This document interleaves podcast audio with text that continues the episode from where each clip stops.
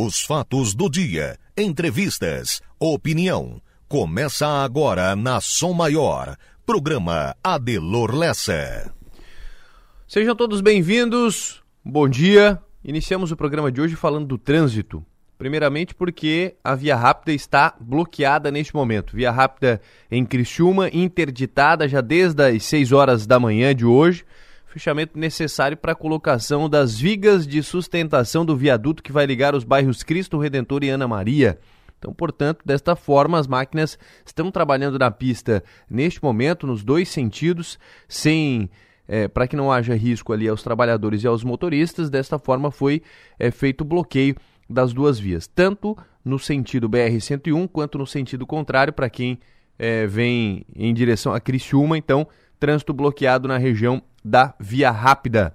Você que está no trânsito neste momento, muita atenção. Daqui a pouquinho o Enio Bis traz mais informações para gente, mas trânsito bloqueado é, nas imediações ali da, da, da, Via Rápida, no bairro Cristo Redentor e Ana Maria, por conta da colocação destas vigas, uma obra que está sendo feita no local. Em seguida, a gente atualiza mais detalhes a respeito disso. Mudando de assunto, falando de segurança novamente, vamos trazer uma, uma notícia boa desta vez para a região sul de Santa Catarina.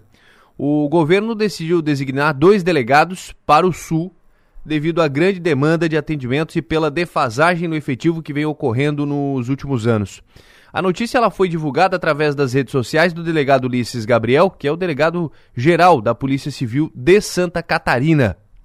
Ele fez essa divulgação ontem, no final do dia, início da noite, é, que diz respeito à questão destes novos delegados. Em razão do início de ano, um final de ano já e um início de ano bastante movimentado, com uma onda de crimes na região da ANREC, acumulado a região do efetivo entre os anos de 2021 e 2022, isso tudo acaba influenciando diretamente no combate à criminalidade.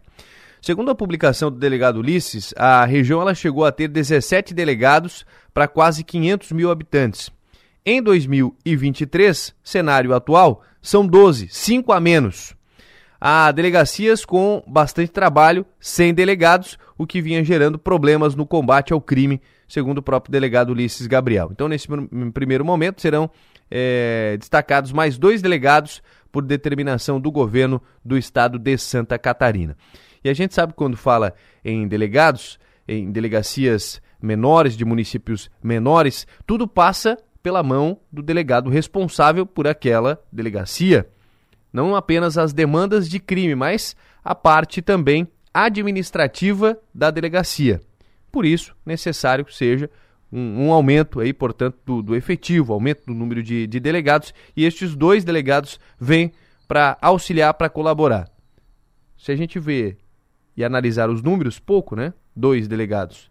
Mas vão com certeza auxiliar no trabalho da Polícia Civil na região sul do estado. Nós vamos entender mais sobre isso, de, de, de, qual o tamanho desta defasagem no núcleo da Polícia Civil, principalmente falando aqui da região sul do estado, mas também vamos falar a nível é, estadual, não só da região sul, a nível estadual. Saber, nestes primeiros dias de, de governo do Jorginho Melo, que nomeou o delegado Ulisses Gabriel como delegado regional da Polícia Civil de Santa Catarina, saber qual o cenário atual aqui do estado será o nosso principal assunto. Falamos mais sobre isso em seguida. Sejam todos bem-vindos. Bom dia.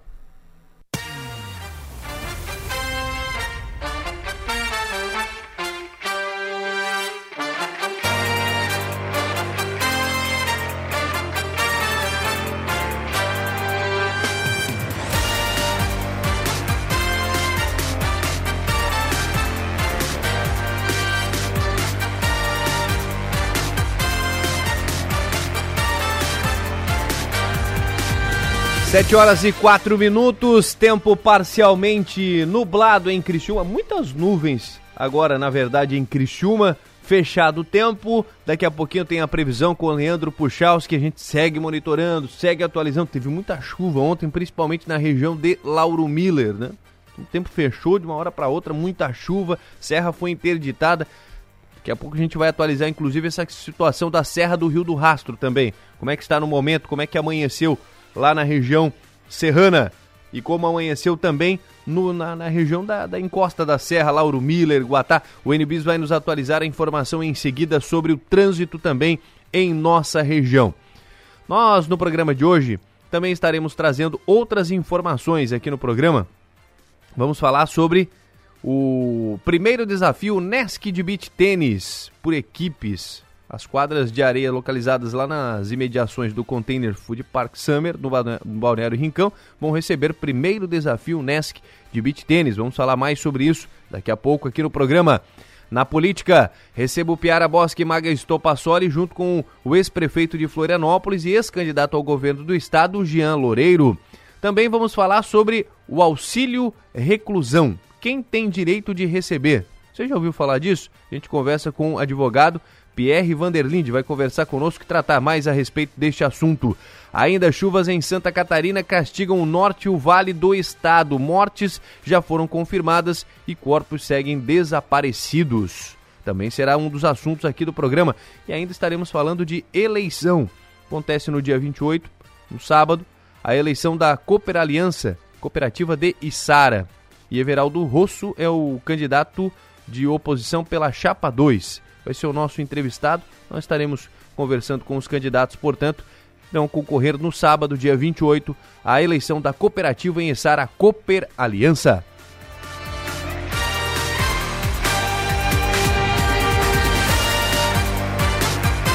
Também vamos falar sobre a questão do arroz, né? O Sim de Arroz levantou um debate aí com o objetivo de evitar que os catarinenses sejam impactados com o aumento da carga tributária da cesta básica.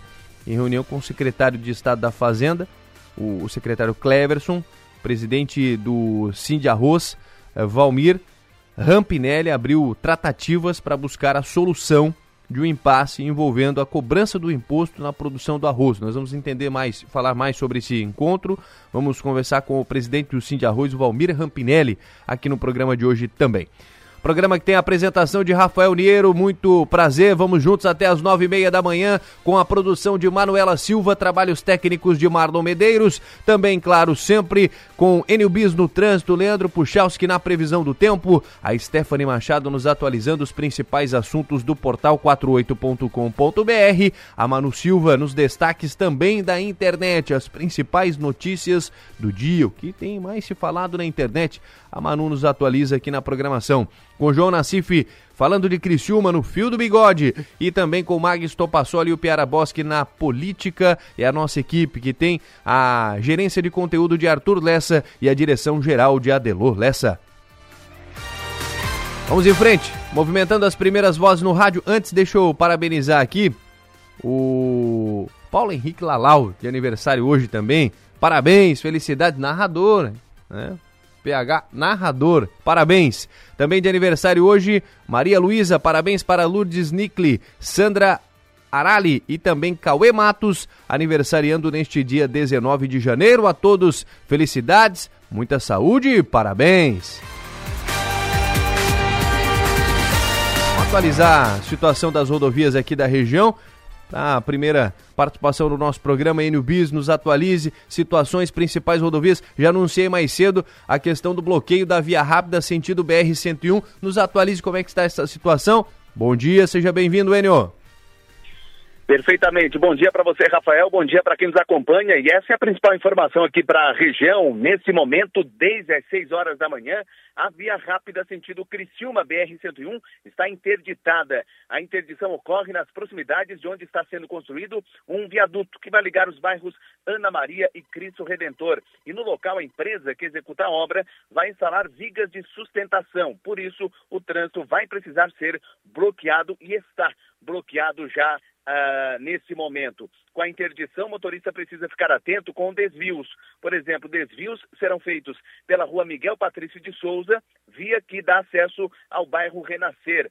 Também como rota alternativa, pela rua Desembargador Pedro Silva, rodovia Luiz Rosso, vai no sentido 28º GAC, depois acessa à esquerda na rodovia Alexandre Beloli até chegar à Via Rápida e BR-101. E uma outra rota alternativa também é no sentido Isara, na SC 445 até chegar na BR-101. De qualquer forma, placas sinalizando o desvio para a BR-101 foram colocadas no local. Portanto, nesse momento, via rápida interditada no sentido, nas duas pistas, no sentido Criciúma BR-101. E o trânsito deverá permanecer bloqueado até às 8 horas da noite. Já no sentido inverso, BR-101 Criciúma, hoje, nesse momento, trânsito liberado nas duas pistas. No entanto, amanhã, a mesma interdição que ocorre hoje no sentido Criciúma BR-101 vai ocorrer no sentido BR-101 Criciúma, mas isso somente amanhã, sexta-feira. Quem quiser saber mais detalhes, é só acessar o portal 48, lá tem todas as informações, a interdição hoje, sentido Criciúma BR-101, que já está acontecendo, ninguém passa na, nesse trecho da via rápida, e amanhã no sentido inverso, sentido BR-101 Criciúma. E uma outra informação desta manhã: trânsito na Serra do Rio do Rastro liberado. A rodovia chegou a ser interditada ontem, no fim da tarde, após serem registrados deslizamentos e alagamentos na pista por causa das fortes chuvas.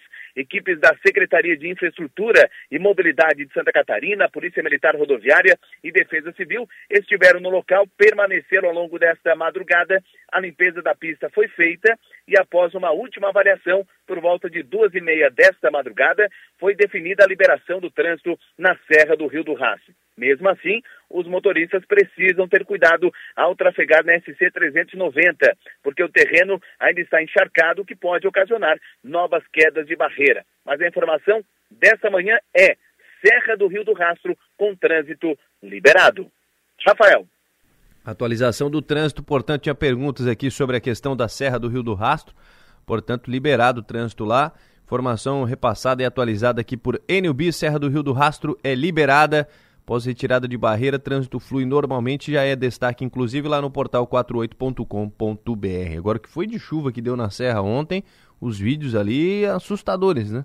É, a gente recebeu alguns vídeos aqui, trânsito precisou imediatamente ser interrompido lá por conta de muita chuva, muita chuva mesmo, na região ali de, de Lauro Miller, é, Bom Jardim da Serra. A gente vai atualizar mais sobre isso no, no decorrer da programação, falar mais. A princípio, ninguém pela informação que eu recebi ontem, nenhuma família é, desalojada, desabrigada, é, mas teve muita chuva, muita chuva mesmo. E a gente fala sobre isso em seguida aqui no programa. 7 horas 12 minutos. Vamos atualizar o tempo. Alô, Leandro Puchalski, seja bem-vindo ao programa.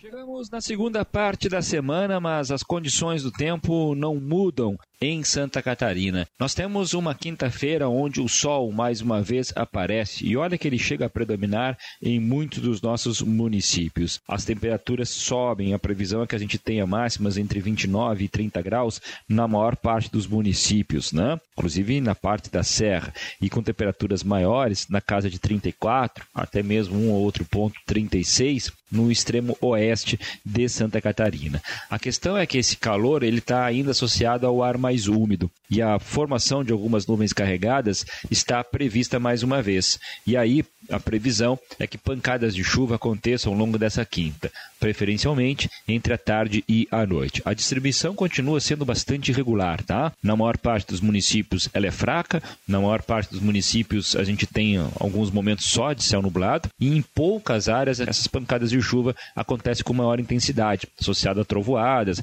até mesmo alguns temporais isolados. Isso felizmente poucas áreas, mas é bom ficar atento a alguma nuvem mais carregada. Com as informações eh, do tempo, Leandro Puchalski. Previsão do tempo. Oferecimento. Instituto Imas. IH Serve. Romance que não acaba na venda. 7 horas e 14 minutos, 7 e 14. Daqui a pouquinho os destaques dos jornais aqui, mas antes vamos aos destaques da internet. Tudo bem, Manu? Bom dia. Bom dia, Rafael. Tudo bem? Tudo bem. Hoje a gente começa com o destaque do NSC, leilão da Celesc terá carros a partir de 3 mil reais e pai e filha mortos durante soterramento em Santa Catarina são identificados. No UOL, destaque para a Guarani aproveita apagão do Santos e vence com direito a dois gols de diferença e Corinthians entra na justiça para garantir que é dono do próprio hino. No G1, destaque para caso Rafael, Alexandra, mãe do menino, é condenada pelo assassinato em Planalto, no Rio Grande do Sul, e piso salarial dos professores entenda como funciona esse, e se estados e municípios são obrigados a seguir o reajuste. No Twitter, para fechar, destaque para a festa do BBB, ontem aconteceu a primeira festa. Os internautas falam mais, falam desse assunto, mais de 600 mil pessoas comentando sobre a primeira festa. Destaque também para a vitória do Corinthians e derrota do Santos, Rafael. Muito bem, Campeonato Paulista também em destaque. E hoje tem Campeonato Catarinense, daqui a pouquinho falamos mais a respeito disso. Ah, logo em seguida, aqui, assim que terminar o programa, a gente pega o carro e viaja para Itajaí. Vamos fazer o jogo lá à tarde, quatro e meia. Tem Barra e Criciúma direto do Gigantão das Avenidas. É isso aí. Estaremos com toda a nossa equipe completa, o Tilmaço Sou Maior, J. Éder, Nilton Rebelo, Marcelo Roque, Marlon Medeiros, né? Estarei na narração desse jogo também, com o Marcos Broca, todo o nosso time, a Manu Silva, todo mundo aí mobilizado para levar as principais informações de Barra e Criciúma. Daqui a pouco a gente fala mais desse jogo. 7 horas e 16 minutos, Stephanie Machado e os destaques do 48. Bom dia, Stephanie. Daqui a pouquinho é Stephanie, então, 7 e 16. Agora sim, Stephanie, você me ouve? Bom dia. Bom dia, Rafael. Bom dia aos ouvintes. Um homem foi preso após furtar a televisão da empresa onde trabalha. O caso foi registrado no bairro Vila Macarini, em Criciúma, nesta madrugada. A polícia militar flagrou dois homens carregando um objeto envolvido por um cobertor nas costas. Ao realizar a abordagem, um dos suspeitos confessou ter furtado o objeto da empresa em que trabalha no distrito de Caravaggio, em Nova Veneza. A proprietária da empresa confirmou que o suspeito era de fato seu funcionário e reconheceu a propriedade do objeto. A dupla então foi encaminhada à delegacia de polícia. Em Jaguaruna, um homem foi preso por divulgar uma blitz policial nas redes sociais no fim da tarde de ontem. Polícia Militar levantou informações e descobriu a identidade e a localização do jovem que cometeu o atentado contra a segurança de serviço de utilidade pública. Com isso, os policiais se deslocaram até Balneário Camacho e efetuaram a prisão. Mais detalhes sobre essas ocorrências podem ser conferidos no portal 48. Rafael. Muito bem, obrigado Stephanie, atualização do portal 48.com.br. Ontem a gente falou sobre esse assunto de divulgar blitz e tal, né, que teve um caso lá em Tubarão, prenderam um rapaz lá em Jaguaruna, viu? A Stephanie falou agora, tava divulgando blitz da polícia em redes sociais, é crime. Ele foi localizado, foi identificado, localizado e preso ontem pela polícia lá na região de Jaguaruna. Então, Destaque lá do portal 48.com.br. Deixa eu passar aqui os, da, os destaques dos principais jornais pelo Brasil. Vamos começar aqui pela, pela, pelos jornais aqui da, da O Globo. Olha, Lula, golpistas pareciam acatar ordem de Bolsonaro, diz aqui o, o jornal o Globo. Fiquei com a impressão de que era o começo de um golpe de Estado. Ataques do dia 8 de janeiro. Principal destaque aqui do jornal O Globo. Moraes coloca 354 extremistas em prisão preventiva e sem crédito caixa da Americanas cai 800 milhões de reais. Cai a 800 milhões de reais, é o destaque aqui do jornal O Globo. O estado de São Paulo, risco de calote da Americanas pode tirar 7 bilhões de reais de bancos. Instituições terão de reservar dinheiro para cobrir eventuais perdas principal destaque de capa aqui do estado de São Paulo. Agora a Folha de São Paulo. No foco de Lula, presença militar no Planalto é recorde.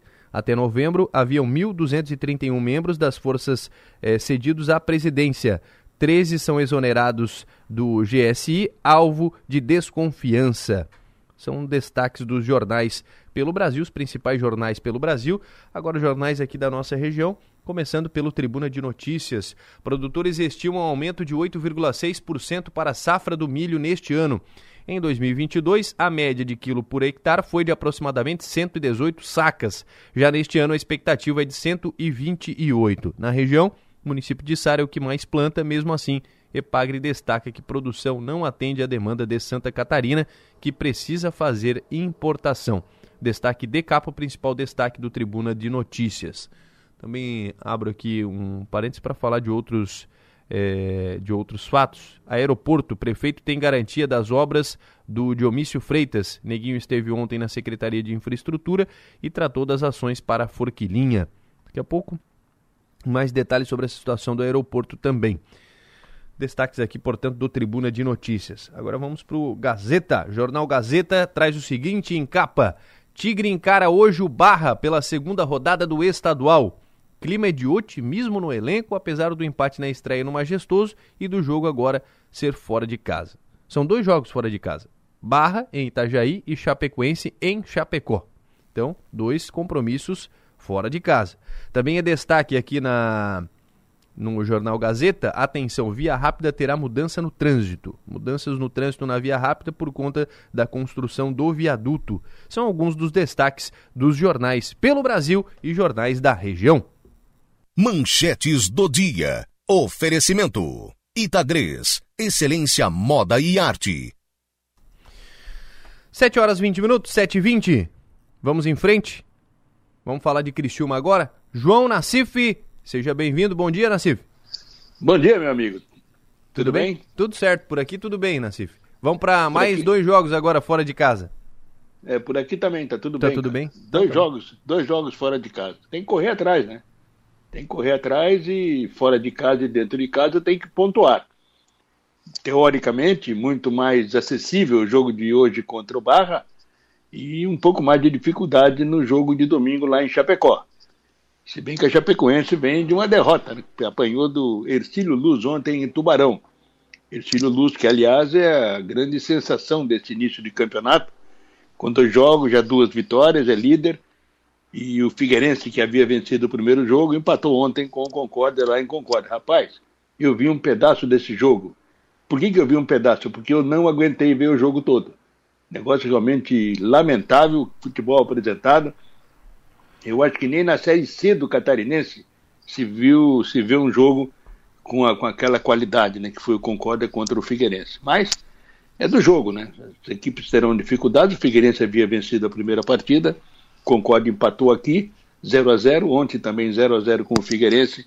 Um time que tem uma defesa sólida, mas não faz gols, né? Isso ficou provado ontem. Agora, com relação ao Criciúma, o Rafael, a tendência é buscar o resultado, não tem outra, outra previsão a ser feita, né? até pela diferença que existe entre as duas equipes, na qualidade, na, na própria eh, forma de atuar. O Cristiano que manteve a mesma base, tem essa dúvida aí se joga o Thiago Melo, se não joga, se joga o Marcinho.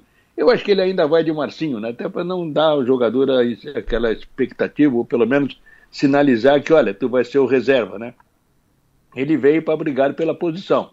Não foi bem no primeiro jogo, natural, falta de entrosamento, de, do, do, ainda não conhecer todos os seus, os seus companheiros, principalmente ali o trabalho pelo lado esquerdo, né, com o Helder, com o Felipe Matheus, o Thiago Melo muito mais, o Ítalo Melo muito mais acostumado por ali. Mas são apenas é, conjecturas, né? O Tencate deve saber o que faz, e vamos ver se ele coloca em campo hoje um time para buscar o resultado, ainda com aquela dificuldade ofensiva que o Cristiano apresentou e tem apresentado, mas de qualquer maneira buscar o resultado que seria importante até para manter o time numa faixa de, de classificação para não baixar muito o astral, né? inclusive da própria torcida depois desses dois jogos fora de casa. Então, rapaz, eu acho que dá para ganhar do Barras, é né? um time que, que é novo ainda, veio esse ano para a Série A do Campeonato Catarinense, a tendência é a vitória e depois em Chapecó a briga vai ser boa ali. O Chapecoense venceu em casa o primeiro jogo contra o Havaí por 2 a 0 mostrando a força dentro do Índio Condá, apesar da derrota que sofreu em Tubarão na segunda rodada, Rafael. Muito bem, vamos acompanhar agora o fechamento da, da, da, segunda rodada também por aqui. Agora o detalhe, né, o, o Havaí, o Alex venceu a primeira aqui no, no estadual, tinha perdido na estreia para a Chape, ontem venceu por 3 a 0 o Havaí, Nassif. É, e venceu na ressacada. Porque, mas também o Camboriú, Camboriú que é o vice-campeão catarinense do ano passado, mas a tendência é essa. Eu acho que esses times maiores aí deverão ir confirmando o seu favoritismo para brigar pelo título e o Ercílio Luz enfiado nessa história aí. Né, que, como eu disse, é a grande sensação nesse início de campeonato, com duas vitórias em dois jogos. E será realmente. É, o, o Brusque pode, pode igualar, né? O Brusque pode igualar é, o 100%, porque o Brusque venceu também o primeiro jogo, venceu o Marcílio Dias. Então joga contra o Atlético Catarinense, esse jogo vai ser no Scarpelli, onde esse time novato no futebol catarinense é, vai mandar os seus jogos. Então apenas o Brusque é que pode chegar aos 100%, situação que o Exílio Luz já conquistou.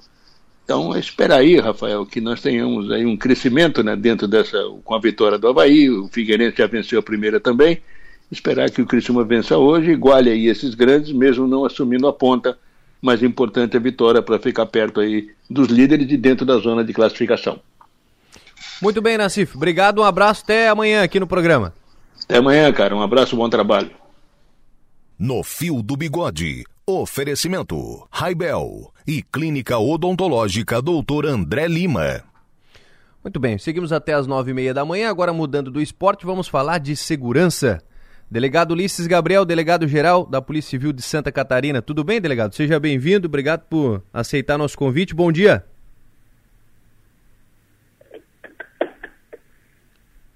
Delegado Ulisses, em seguida aqui conosco, tivemos um problema com a ligação.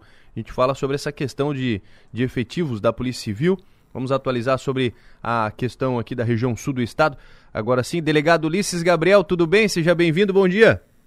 Bom dia, Rafael. Bom dia aos ouvintes da Rádio Som Maior. Prazer ouvi-lo aqui, delegado, no programa. E ontem é, se divulgou através da, das redes sociais é, uma informação sobre questão de efetivo aqui para a região sul, problemas com a REC, Dois delegados estarão, estarão vindo para a região aqui?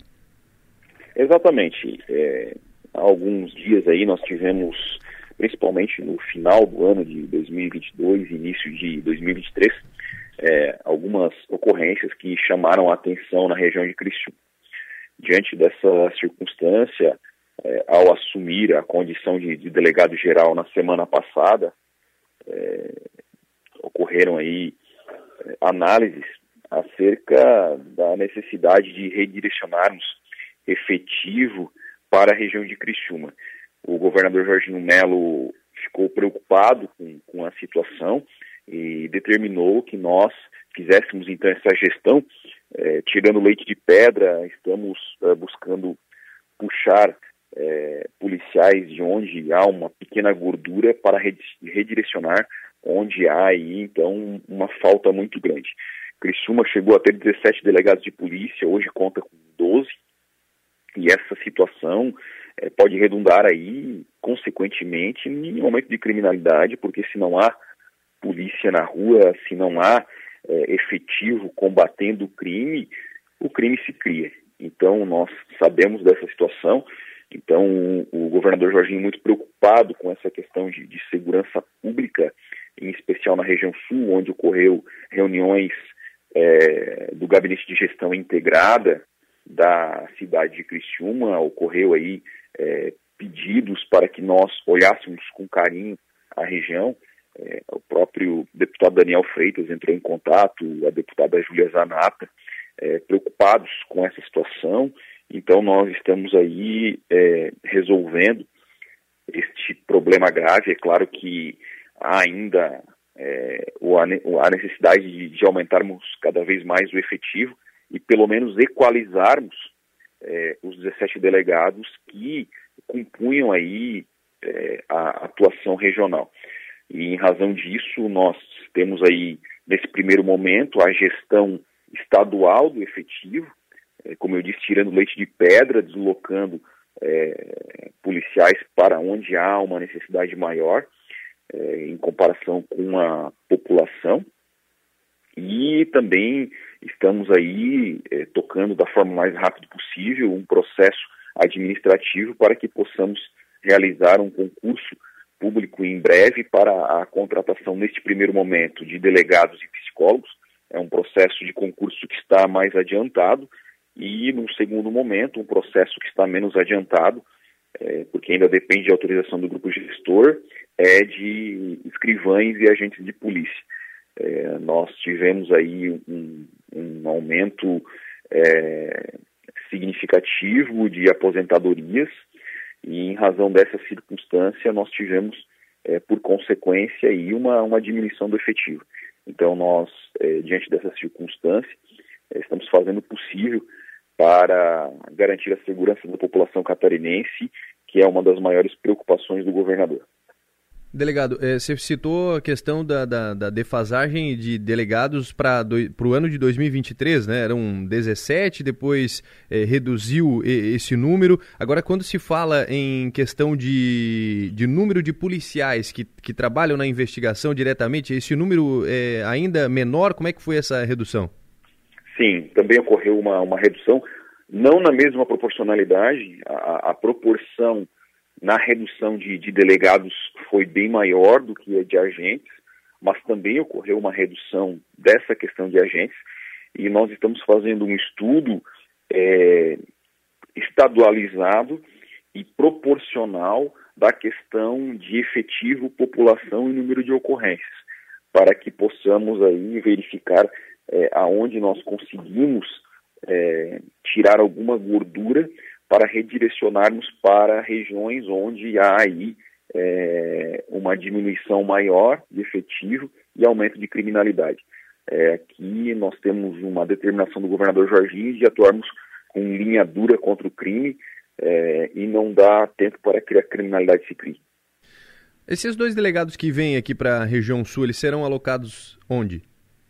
Então, a gestão local, Rafael, é, nós é, entendemos que tem que ser realizada com total liberdade pelo diretor de polícia do litoral e também pelo é, delegado regional. Então, há aí uma sucessão que está ocorrendo na delegacia regional de, de Criciúma. É, o delegado Vitor Bianco fica até o dia 31 e assume, então, o delegado André Milanese, é, em uma, uma análise feita pela diretoria de polícia do litoral, junto com a delegacia geral, é, ocorre essa sucessão. E o delegado André, que está aproximadamente 20 anos na, na Polícia Civil de Santa Catarina, começou numa atuação lá atrás na, na delegacia de polícia de Sara, fez um grande serviço, depois passou a atuar é, na Central de Polícia de Criciúma, que hoje é a DIC, né, então só ocorreu a troca do nome, e fez um grande serviço, conhece muito bem a cidade de Criciúma, conhece muito bem a região de Criciúma, tem uma, uma liderança perante os, os policiais civis e tem a condição de fazer um grande trabalho. Então, a, a, a distribuição desses delegados será realizada aí pelo doutor André Milanese, em conjunto com o delegado Vitor Bianco, que está fazendo essa sucessão com ele.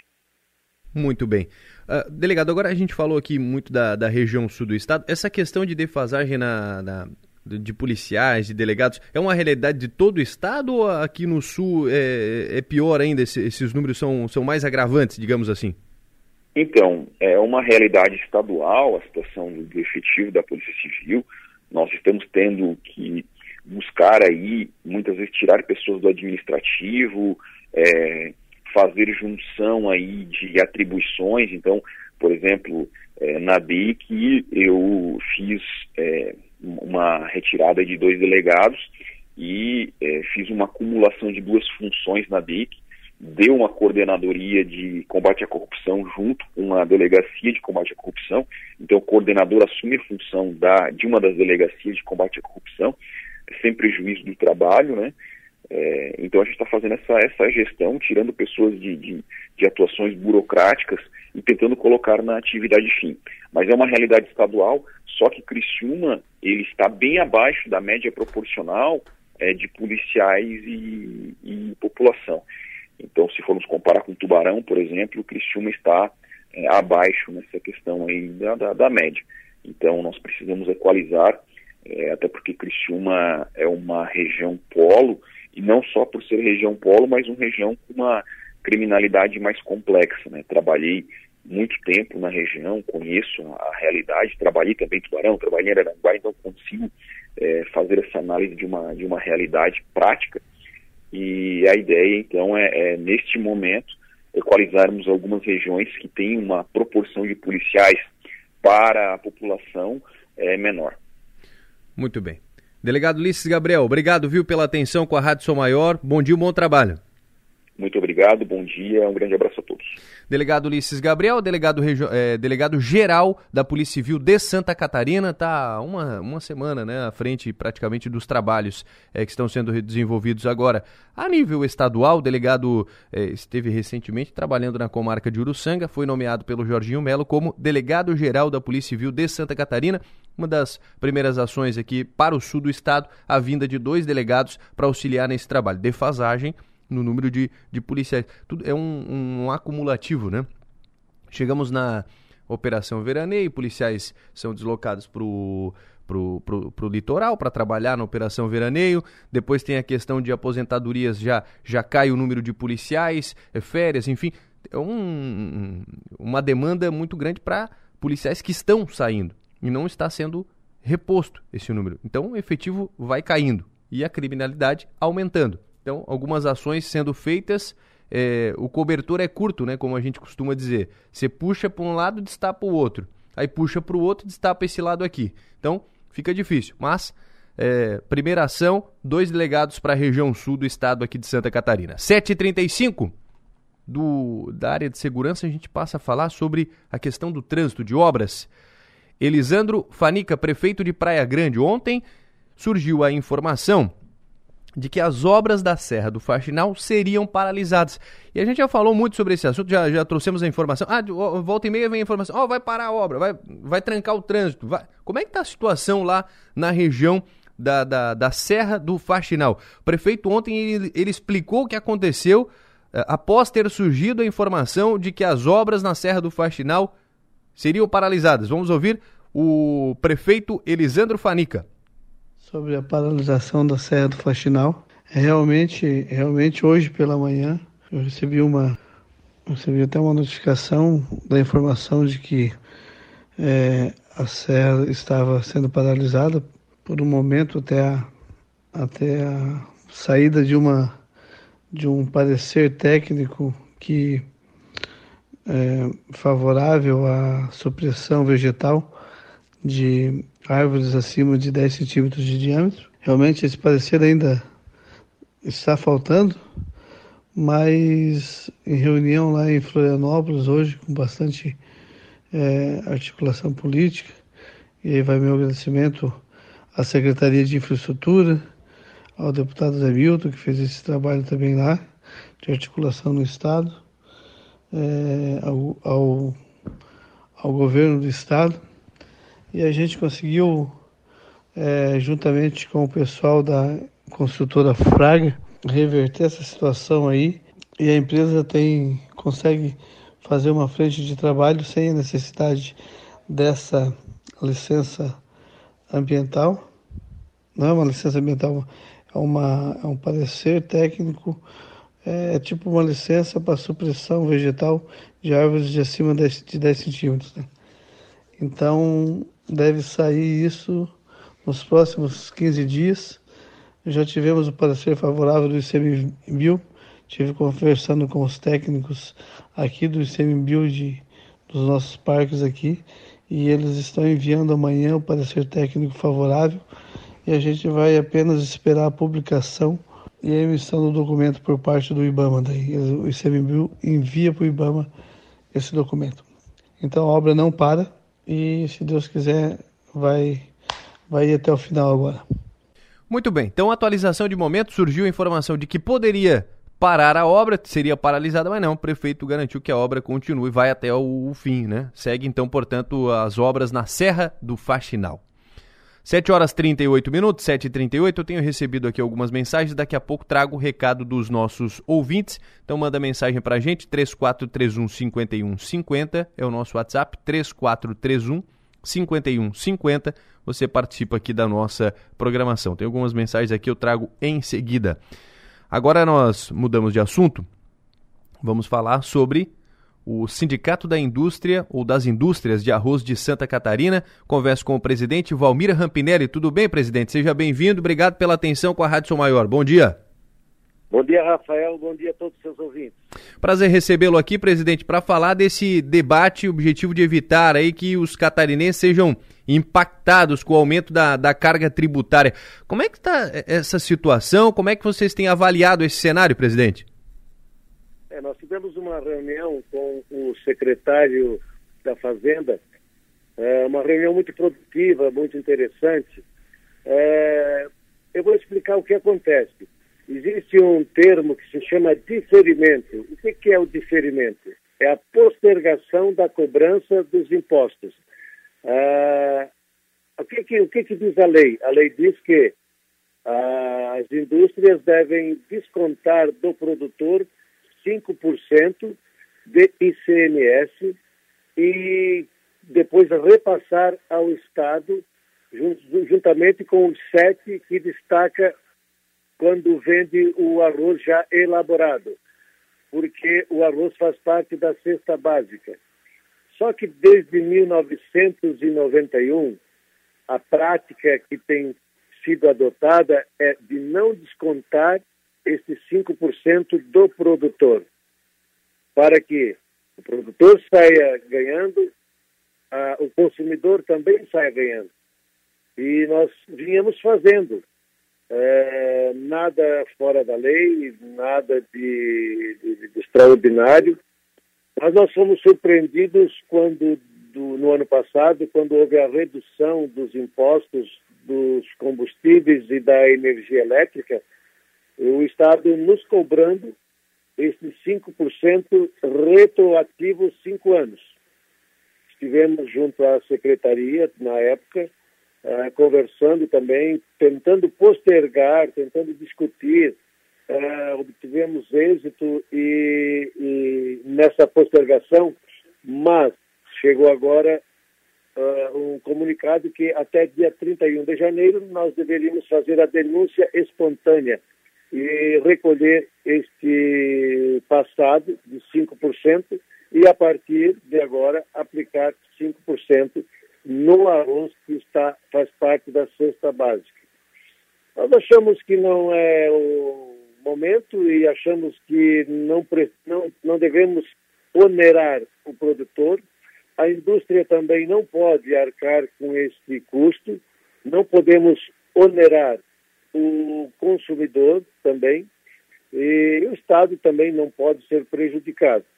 Então, nós uh, pedimos esta reunião juntamente com o deputado Daniel Freitas, o deputado José Neto Schepper e o deputado Carlos Chiodini. Uh, estivemos lá juntamente com a Fiesc, né, os representantes da Fiesc, e tivemos uma conversa muito boa com o secretário. Uh, ele nos deu 60 dias para que nós apresentássemos os números e as justificativas do porquê por que, que nós estamos pleiteando? E aí na mesa vamos sentar e vamos, eh, em conjunto, encontrar a solução para que toda a cadeia não seja prejudicada. Então, fomos, repito, muito bem atendido pelo secretário, toda a sua equipe, e nesses 60 dias nós vamos apresentar. Vamos apresentar o que nós, as nossas reivindicações e o que a gente vai sugerir para que seja feito. Caso se confirme essa, essa situação, muito provável que o preço seja repassado ao consumidor final também, né, presidente? Claro, é, é, o 5% daqui para frente será repassado ao consumidor, mas os 5% para trás, as indústrias vão ter, que, vão ter que assimilar, vão ter que absorver esse valor, né? uma vez que não foi repassado, uma vez que era uhum. a prática era desde 1991 que não se descontasse do produtor e que também não se recolhesse. Mas se tiver que fazer, mas eu acredito muito, acredito muito na, na que, que encontraremos uma solução que seja plausível e interessante para todos. Muito bem. Então, o fato é que as tratativas já começaram com o novo governo. Já, já, nós não, nós não tínhamos muito tempo. Uhum. O nosso prazo era curto e nós precisávamos uh, acelerar essa nossa discussão para encontrarmos de imediato uma solução, né? Muito bem. E como é que está a, a, projeção para esse ano, presidente? Para 2023, é, um aumento na, na produção? Como é que está essa situação? O que, que vocês imaginam para o ano? É, hoje o arroz ainda está, se diz arroz em erva, é, é, mas com esse tempo ele está crescendo bastante, ele está vindo muito bonito. Uma, acreditamos numa produtividade maior, uma produtividade grande e é uma expectativa. Cada ano é uma surpresa, né? Uhum. Nesse momento, a, a avaliação é que todas as lavouras estão muito bonitas, estão crescendo bem, estão tem água, tem sol, tem luminosidade, está, tá indo tudo de acordo. Mas o tempo é o tempo, né? A gente não sabe o que pode acontecer. Hoje está indo muito bem. Muito bem. Presidente, muito obrigado pela atenção com a Rádio Sou Maior. Sucesso aí em 2023, viu? Muito obrigado, bom dia. Muito obrigado, um abraço a todos e sucesso para vocês também. Presidente Valmir Rampinelli, presidente do Sind Arroz, é o Sindicato das Indústrias de Arroz de Santa Catarina, conversando conosco, tratando sobre essa questão envolvendo cobrança de imposto, aumento da cesta básica, mas o fato é que as tratativas já começaram com o governo do estado. 7 horas e 45 minutos, nós vamos para o intervalo. Volta em seguida, nós vamos falar sobre política ainda aqui no programa, vamos falar sobre os 55 anos da Unesc, as quadras lá do Balneário Rincão já estão preparadas para receber o primeiro desafio Unesc de beach tênis. E daqui a pouco a gente fala mais sobre esse grande evento. Eu vou para o intervalo, volto em seguida. Deixa eu convidar você para participar de um grande evento que é o Desafio de Beach Tênis. O NESC 55 anos apresenta o primeiro desafio de beach tênis por equipes. O torneio que vai agitar as areias do Balneário Rincão nos dias 27 e 28 de janeiro, nas imediações ali do Container Food Park. Aproveite para participar. Inscrições já estão abertas, inscrições por equipe mista nas categorias Open, B, C e D para atletas profissionais e também amadores. Então acesse unesc.net barra e garanta sua vaga. As inscrições são limitadas. Unesc, há 55 anos, a nossa universidade comunitária. Participe, se inscreva, participe deste grande evento. A Unesc estará realizando dia 27 e 28 de janeiro. Dá tempo agora, né? Para se inscrever ainda. Não é neste final de semana, será no próximo, 27 e 28 de janeiro janeiro você participa, portanto, deste grande evento. 7 horas e 53 minutos, 7h53, seguimos com informações aqui no programa, agora para atualizar sobre situação do aeroporto de Omício Freitas, o aeroporto de Forquilinha. O prefeito de Forquilinha ele garantiu que as obras vão continuar. Vamos ouvir o prefeito José Cláudio Gonçalves, o Neguinho. Estive nesta tarde de quarta-feira, dia 18 de janeiro, com o secretário de Infraestrutura, Dr. Ricardo Grando, acompanhado, acompanhado do Guilherme do advogado Guilherme Colombo, que no ato representava a deputada federal Júlia Zanata, tratando de diversas demandas do município de Forquilinha. Dentre elas, a, a pauta também da continuidade das obras do aeroporto regional de Omício Freitas, Recebemos do, do, do secretário a garantia da continuidade dessas obras, restando agora a parte burocrática para que a terceira colocada do certame licitatório, a empresa CETEP, aqui da nossa região, possa dar início à conclusão das obras. Um prazo de 60 dias e o compromisso da empresa CETEP que essas obras seriam reiniciadas em é, fevereiro deste ano. Uh, lembrando que até o presente momento a empresa Prado e Prado já desistiu e foram realizados 21% das obras, faltando, portanto, 79% e principalmente a pavimentação asfáltica. Com relação às obras de revitalização da Avenida 25 de Julho e do caminho turístico, a garantia de continuidade dos repasses, que é de fundamental importância para o município de Forquilinha.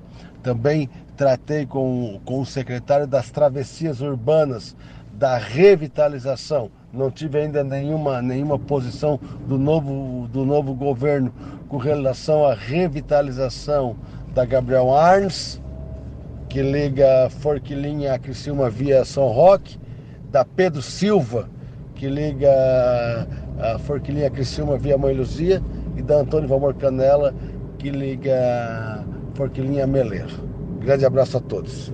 Muito bem. Prefeito de Forquilinha, prefeito José Cláudio Gonçalves, o Neguinho, falando sobre a questão do aeroporto de Forquilinha. As obras continuam. Garantia do prefeito, então, obras do aeroporto de Omício Freitas.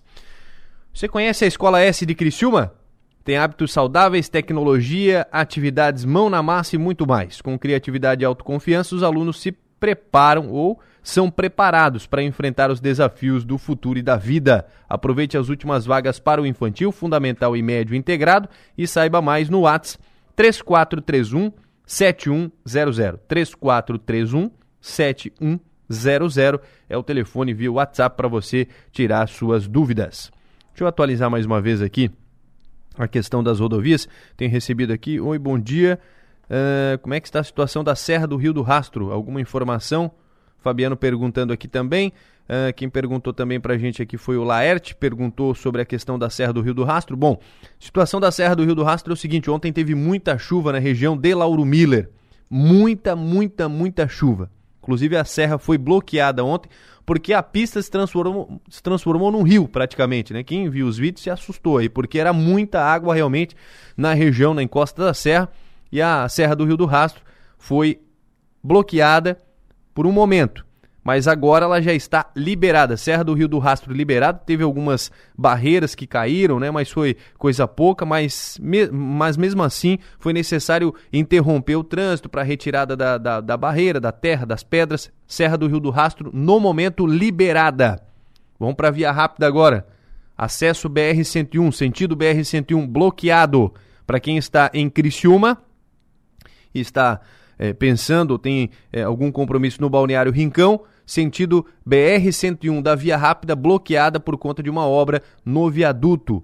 Então, bloqueado trânsito neste momento. Via Rápida, trânsito bloqueado no sentido Criciúma a BR-101. Máquinas estão trabalhando na pista na construção de um viaduto. A alternativa é passar pelos bairros, buscar a SC. Tem uma SC também que faz a, a SC 445 que faz ligação com uh, o Balneário Rincão são as rotas alternativas, ou para quem vai, uh, vai viajar, vai precisa acessar a BR-101, tem algumas outras rotas alternativas, mas o fato é, uh, via rápida, Criciúma BR-101, trânsito bloqueado no momento. 7 horas e 58 minutos. Maga Estopassoli, bom dia, seja bem-vinda. Bom dia, Rafael, bom dia, o Piara, todo mundo que nos acompanha. Uma excelente quinta-feira pra gente. Deixa eu receber também o Piara Bosque. Tudo bem, Piara? Seja bem-vindo, bom dia. Bom dia, Rafael. Bom dia, Maga. Bom dia, ouvintes da São Maior. E a nossa conversa de hoje, nosso papo na, na política, é com o ex-prefeito de Florianópolis, ex-candidato ao governo de Santa Catarina, Jean Loureiro. Tudo bem? Seja bem-vindo, Jean. Bom dia. Bom dia, Rafael. conversar com vocês aí na Rádio São Maior. Bom dia, Piara. Bom dia. É uma honra poder ser entrevistado por esse time de primeira. Prazer é nosso em recebê-lo aqui no programa também. É, recebendo para falar um pouco mais de política. Maga, o Piara. Piara, fique à vontade. Bom dia, prefeito. Bom falar com o senhor novamente. Prefeito, uh, eu queria saber como é que como é que tá o, o como é que tá a sua vida política uh, agora sem mandato. O senhor disputou, uh, renunciou à prefeitura para concorrer ao governo do estado. Fazia algum tempo que não estava sem mandato. Como é que está o seu cotidiano? Olha, para está sem mandato ano bem irritado. Eu continuo nas funções de presidente estadual do União Brasil. Tá bom.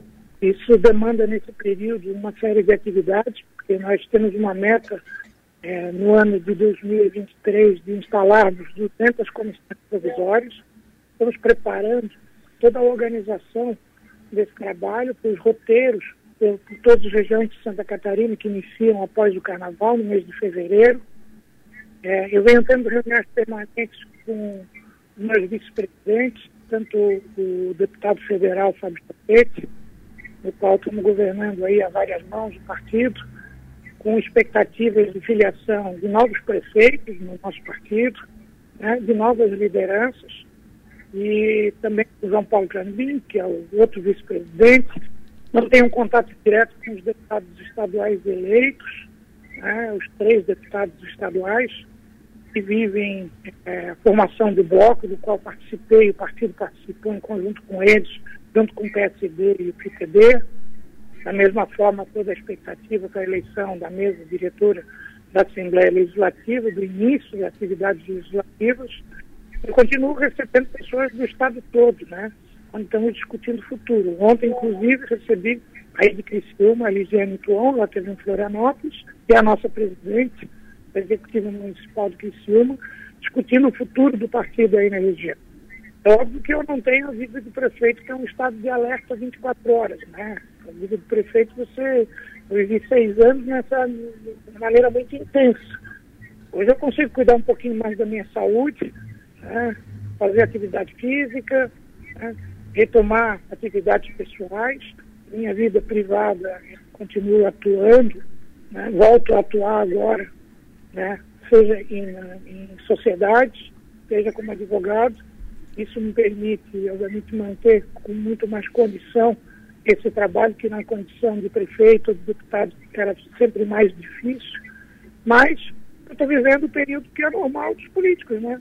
Entendeu? Em determinados momentos vive um período de atuação, com mandatos legislativos ou no executivo, e outros se preparam né, para um eventual retorno ou deixar de lado. No meu caso, eu optei por não deixar de lado. Então, eu programo um retorno à vida política, por isso a atividade partidária continua sendo muito intensa.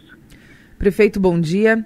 É, no ano passado, nós conversamos no período da pré-campanha e o senhor disse que sabia que o a sua maior, seu maior desafio naquele momento, ou para toda a campanha, enfim, seria estadualizar o seu nome, né? E embora a gente esteja sempre olhando para frente, né? É, a, quem é candidato a governador, quem participa de uma eleição majoritária, sempre vai colher frutos disso, né? É, o senhor saiu da, da, da campanha satisfeito com, com esse trabalho? O senhor acha que atingiu esse objetivo? E como que isso vai ser útil daqui para frente? Olha, Maria, eu falei recentemente que se eu não tivesse sido candidato a governador, em 2026 eu teria que começar tudo de novo. Uhum. Né? Eu realmente não é, o desconhecimento é um fator que tem que ser superado por uma campanha estadualizada como é a campanha de governador. Né? Eu comecei no meu período de atividade política da campanha com mais de 50% que nunca tinham ouvido falar do Jean Loureiro em Santa Catarina não sabia quem era. Muitos vinculavam, ah, o prefeito de Florianópolis, mas isso não ia no cotidiano das pessoas, do eleitor que decide a eleição. Então, a eleição do governo do Estado, com um programa é, eleitoral de rádio e TV, né, com a exposição, com as visitas às regiões, permite você começar a estadualizar o nome, que foi o que aconteceu comigo. Uhum. Acho que eu superei uma primeira etapa. Isso aconteceu comigo como prefeito, apesar de eu ter uma vida ativa em Florianópolis em 2012. Eu consegui para o segundo turno, fortaleci o meu nome em Florianópolis. Em 2016 voltei como candidato a prefeito e venci as eleições. E no governo do Estado não foi diferente. Né? É, e a nossa expectativa é que, superado esse desconhecimento, hoje eu consigo chegar nas regiões. Quando eu falo com vocês no Criciúma, já não falo mais apenas de situações de Florianópolis, eu falo de situações do Estado. Faço análise relacionada ao Estado então, eu acredito que foi uma eleição muito importante. Eu saí maior do que entrei, uhum. né? Fizemos uma eleição limpa, uma eleição propositiva, uma eleição que trouxemos propostas para Santa Catarina. Infelizmente, foi uma eleição que acabou sendo polarizada nacionalmente, né? E quem não estava num dos polos, praticamente foi excluído do processo eleitoral. Mas não deixou de ter a discussão, o debate, os candidatos se apresentarem, estar presente, fiz uma campanha muito salutar, tive uma boa relação com o candidato a senador Raimundo Colombo, com o vice Herano Jordani. Construímos uma aliança muito, muito promissora com o PSD pela União Brasil, que inclusive ela prospera após a eleição. É, nós temos um acordo de trabalhar de maneira conjunta nas eleições municipais, sempre que for possível, respeitando a realidade de cada região. Então, acredito que foi um fator positivo, que mesmo não tendo a vitória eleitoral, a gente sai com uma vitória política. O Piara? Prefe... Prefeito, uh, noticiei, publiquei dois dias atrás uma questão aqui local de Florianópolis do seu relacionamento com, com o Topazio Neto, prefeito, que era seu vice. Como é que está a sua relação com ele? Existe pressão para indicar a, a, sua mulher e o ex-secretário uh, Constâncio para essa para a prefeitura? O mundo político ele vive muito de boataria, né? E quem deseja o, a desunião de determinados grupos fica atiçando, né? Lançando às vezes informações que nem sempre são totalmente verdadeiras, buscando pressionar para que isso possa se concretizar.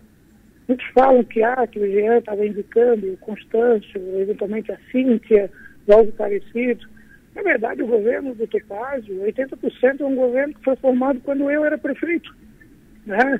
As pessoas estão ali, quer dizer, o Araújo Gomes está ali, o professor Maurício Pereira está ali, o Walter Galina está ali, né? As, os secretários, a grande maioria, continuam, é um governo que teve continuidade da nossa administração, mas com personalidade do Topázio, que é natural, sai um prefeito, entra outro, mesmo no sendo prefeito e outro vice, cada um tem a sua característica de trabalhar. Na verdade, nós discutimos de maneira muito clara, isso sim, uma possibilidade da ciência participar do governo, né? Ela sempre foi muito ativa eh, politicamente quando eu fui prefeito, não foi uma primeira-dama que ficou vinculada apenas ao social, ela sempre teve uma atividade, seja no, no seu, na sua atividade profissional como arquiteta, né? mas também interagindo com todo o governo de maneira positiva. Só que quando, quando começamos a discutir isso, eu e uma série de repercussões. Ela foi casada com o prefeito, ela sabe que esses fatores acontecem. Dentro disso, ela mesma entendeu que não era momento de poder trabalhar, já que ela tem a sua atividade na iniciativa privada. Né? O Constâncio, ele está buscando uma outra oportunidade, ele está buscando outra oportunidade porque ele já é servidor aposentado do governo do Estado, da Procuradoria da Fazenda, né? tem uma atividade há muito tempo comigo, é o segundo suplente do, do, do União Brasil, né? que deve, inclusive, eventualmente até colaborar na, na Assembleia Legislativa com a atividade dos parlamentares. Mas isso é uma questão que vai ser mais à frente. Então, tem muita especulação. Ontem, inclusive, conversei com o jornalista, não tinha falado sobre esse assunto, porque quando são notas plantadas por outras pessoas e querendo fazer, gente, às vezes, em alguns momentos também não é ignorar, deixa a fofoca ficar, ficar rodando. Eu quero deixar de maneira muito clara é que nós estamos alinhados politicamente, né? estamos numa constituição muito salutar. Eu tive conversas permanentes com o prefeito Topazio, quantas vezes quase eu e ele passaram, a gente até ria um pouco do que acontecia, né? Recentemente teve uma fofoca que eu ia sair do União Brasil para o PMDB. Eu nunca falei disso, nunca tratei, tratei disso, a possibilidade é zero. E ficamos especulando e continuávamos especulando uma informação que não tem nenhuma realidade. Então, muitas vezes, o checar a informação é o mais importante nesse processo. E a informação real que existe é que a gente continua o trabalho conjunto, é um time que está ali, que continua esse trabalho. Se fosse falar ah, que temos influência do Jean, esse é um time nós escolhemos juntos, eu e o Topaz, 80% continuou do time. Né? Que nunca precisou ampliar, fazer discussão. Se tivesse discussão de, de qualquer é, notícia que pudesse ter nova especulação, a gente falaria com muita tranquilidade. Então, a gente está tá muito tranquilo quanto a isso. É uma etapa que, às vezes, nesse período de janeiro, como está uma ausência do mundo político, começa a se criar notícias e muito, muitos adver, eventuais adversários políticos tentam lançar né, a discórdia. Mas, infelizmente, não contamina a gente, a gente é vacinado e não deixa isso acontecer. Prefeito, o senhor mencionou que está né, tá num ritmo um pouco mais, menos acelerado, né? Está se cuidando, enfim, mas que deve voltar à vida pública. O senhor mira a, numa candidatura majoritária novamente na próxima eleição? Olha, a proposta do União Brasil é fazer uma boa eleição para de 2024 para prefeitos e vereadores. Né? Se nós construirmos um bom resultado da eleição, o União Brasil, ele, em qualquer composição, ele tem que estar na chapa majoritária. Uhum. Né? Eventualmente, o meu nome pode ser um dos nomes que o partido possa colocar. Então, o objetivo, obviamente, é continuar e é poder construir um espaço majoritário do União Brasil. Agora temos que ver a realidade de cada momento. Né? Nós vamos ter novamente uma eleição polarizada, nós não vamos ter, a característica nacional mudou, ainda tem muito jogo pela frente até chegar lá. Agora, para chegar lá e discutir, você tem que fazer o dever de casa. E esse dever de casa a gente está cumprindo na plenitude. Uh, prefeito, eu queria saber também, uh, como presidente do União Brasil, qual a relação que o senhor acha que o partido tem que ter com o governo de Jorginho Mello. A gente tem informação de que o, o, o, governador gostaria de ter mais um partido no secretariado, que poderia ser a União, o Podemos ou o PSD. O senhor acha que o União poderia participar do governo Jorginho? Para nas conversas que nós fizemos com a bancada, inclusive numa das reuniões do Executivo, a bancada deixou muito claro e deliberamos pela independência do parlamento.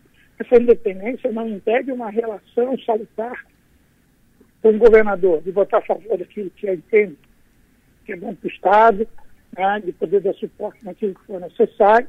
Agora, nós nunca discutimos qualquer tipo de participação. Essa ideia de participação do governo, que também foi vinculada na imprensa, ela nunca existiu, nunca houve contato partidário tratando desse assunto. A posição que nós temos é uma posição muito clara, respeitando a individualidade de cada parlamentar na Assembleia Legislativa, mas nós nos aliamos ao PSD e ao PTB com uma posição de independência ao governo, mas mantendo sempre uma boa relação, porque não tem lógica fazer uma oposição que seja ruim para o Estado. Gente quer uma oposição, a gente não quer fazer uma oposição, a gente quer ter uma posição muito mais construtiva de somar, de poder ajudar Santa Catarina, que a gente possa que o governo dê certo e o objetivo é poder colaborar.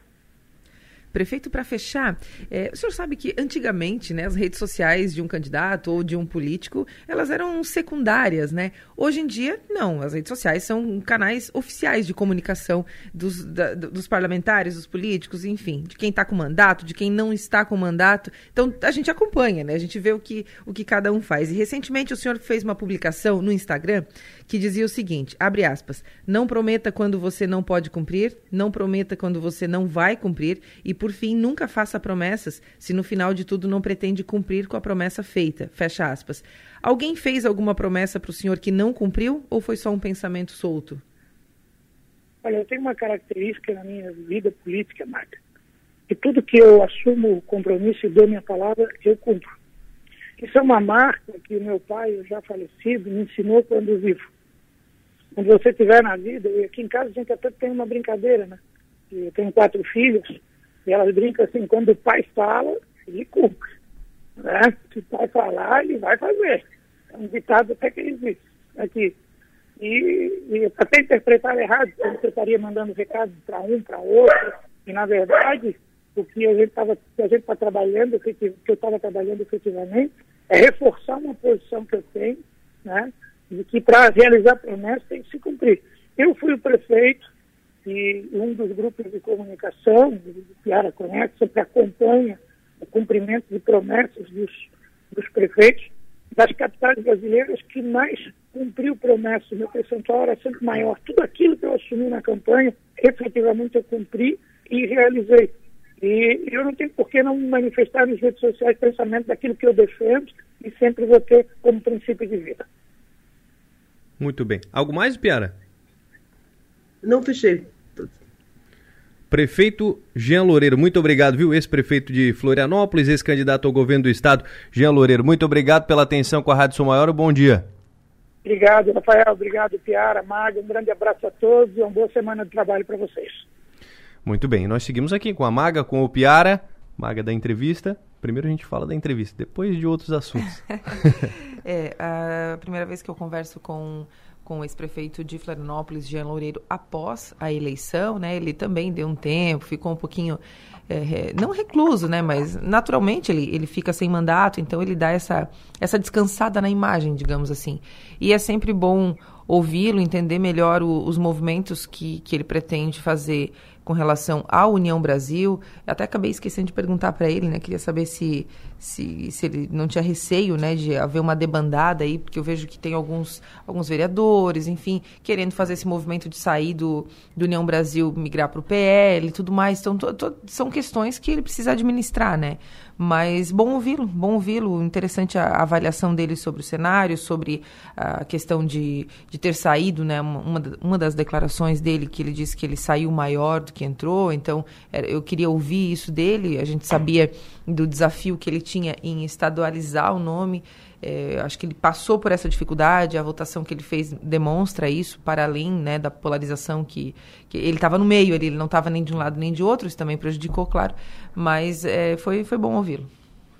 Piara? É, o prefeito de Loureiro, o ex-prefeito de Loureiro tem alguns desafios, né? E o principal deles é, para um político, é, é o se manter em evidência sem mandato, né? Ele já viveu isso aqui em Florianópolis, ele perdeu a eleição de 2012 para o César Júnior, ficou dois anos sem mandato. Ele acabou assumindo uma vaga na época na Fátima, antigo, atual IMA, mas ele ficou sem um, sem um mandato eletivo durante dois anos. Teve, teve naquele momento a, essa vaga para se, se para manter alguma evidência, se manter. Uh, e depois ele concorreu a deputado e estadual, se elegeu e seguiu a carreira. Mas agora o desafio é maior. Um candidato a governador é naturalmente candidato a governador para a eleição seguinte. Ele fez uhum. 555 mil votos. Mas ele tem que se manter visto, tem que manter essa, essa estadualização. Sem o mandato é sempre bastante difícil. Vamos ver como é que. E também liderando um partido que é um partido que vive essa encruzilhada também. As lideranças mais ligadas ao bolsonarismo, mais conservadoras, muitas delas querendo pular para o PL, que virou a casa de, desse espectro político. E, ao mesmo tempo, ele tem ali um, um deputado federal no partido, Fábio Choquete, que também pode exercer alguma influência aí. Então, manter o próprio partido, segurar as redes do partido e se manter em evidência é o grande desafio de Jean Loureiro para os próximos anos. Muito bem. Maga, da região, que temos? Novidades?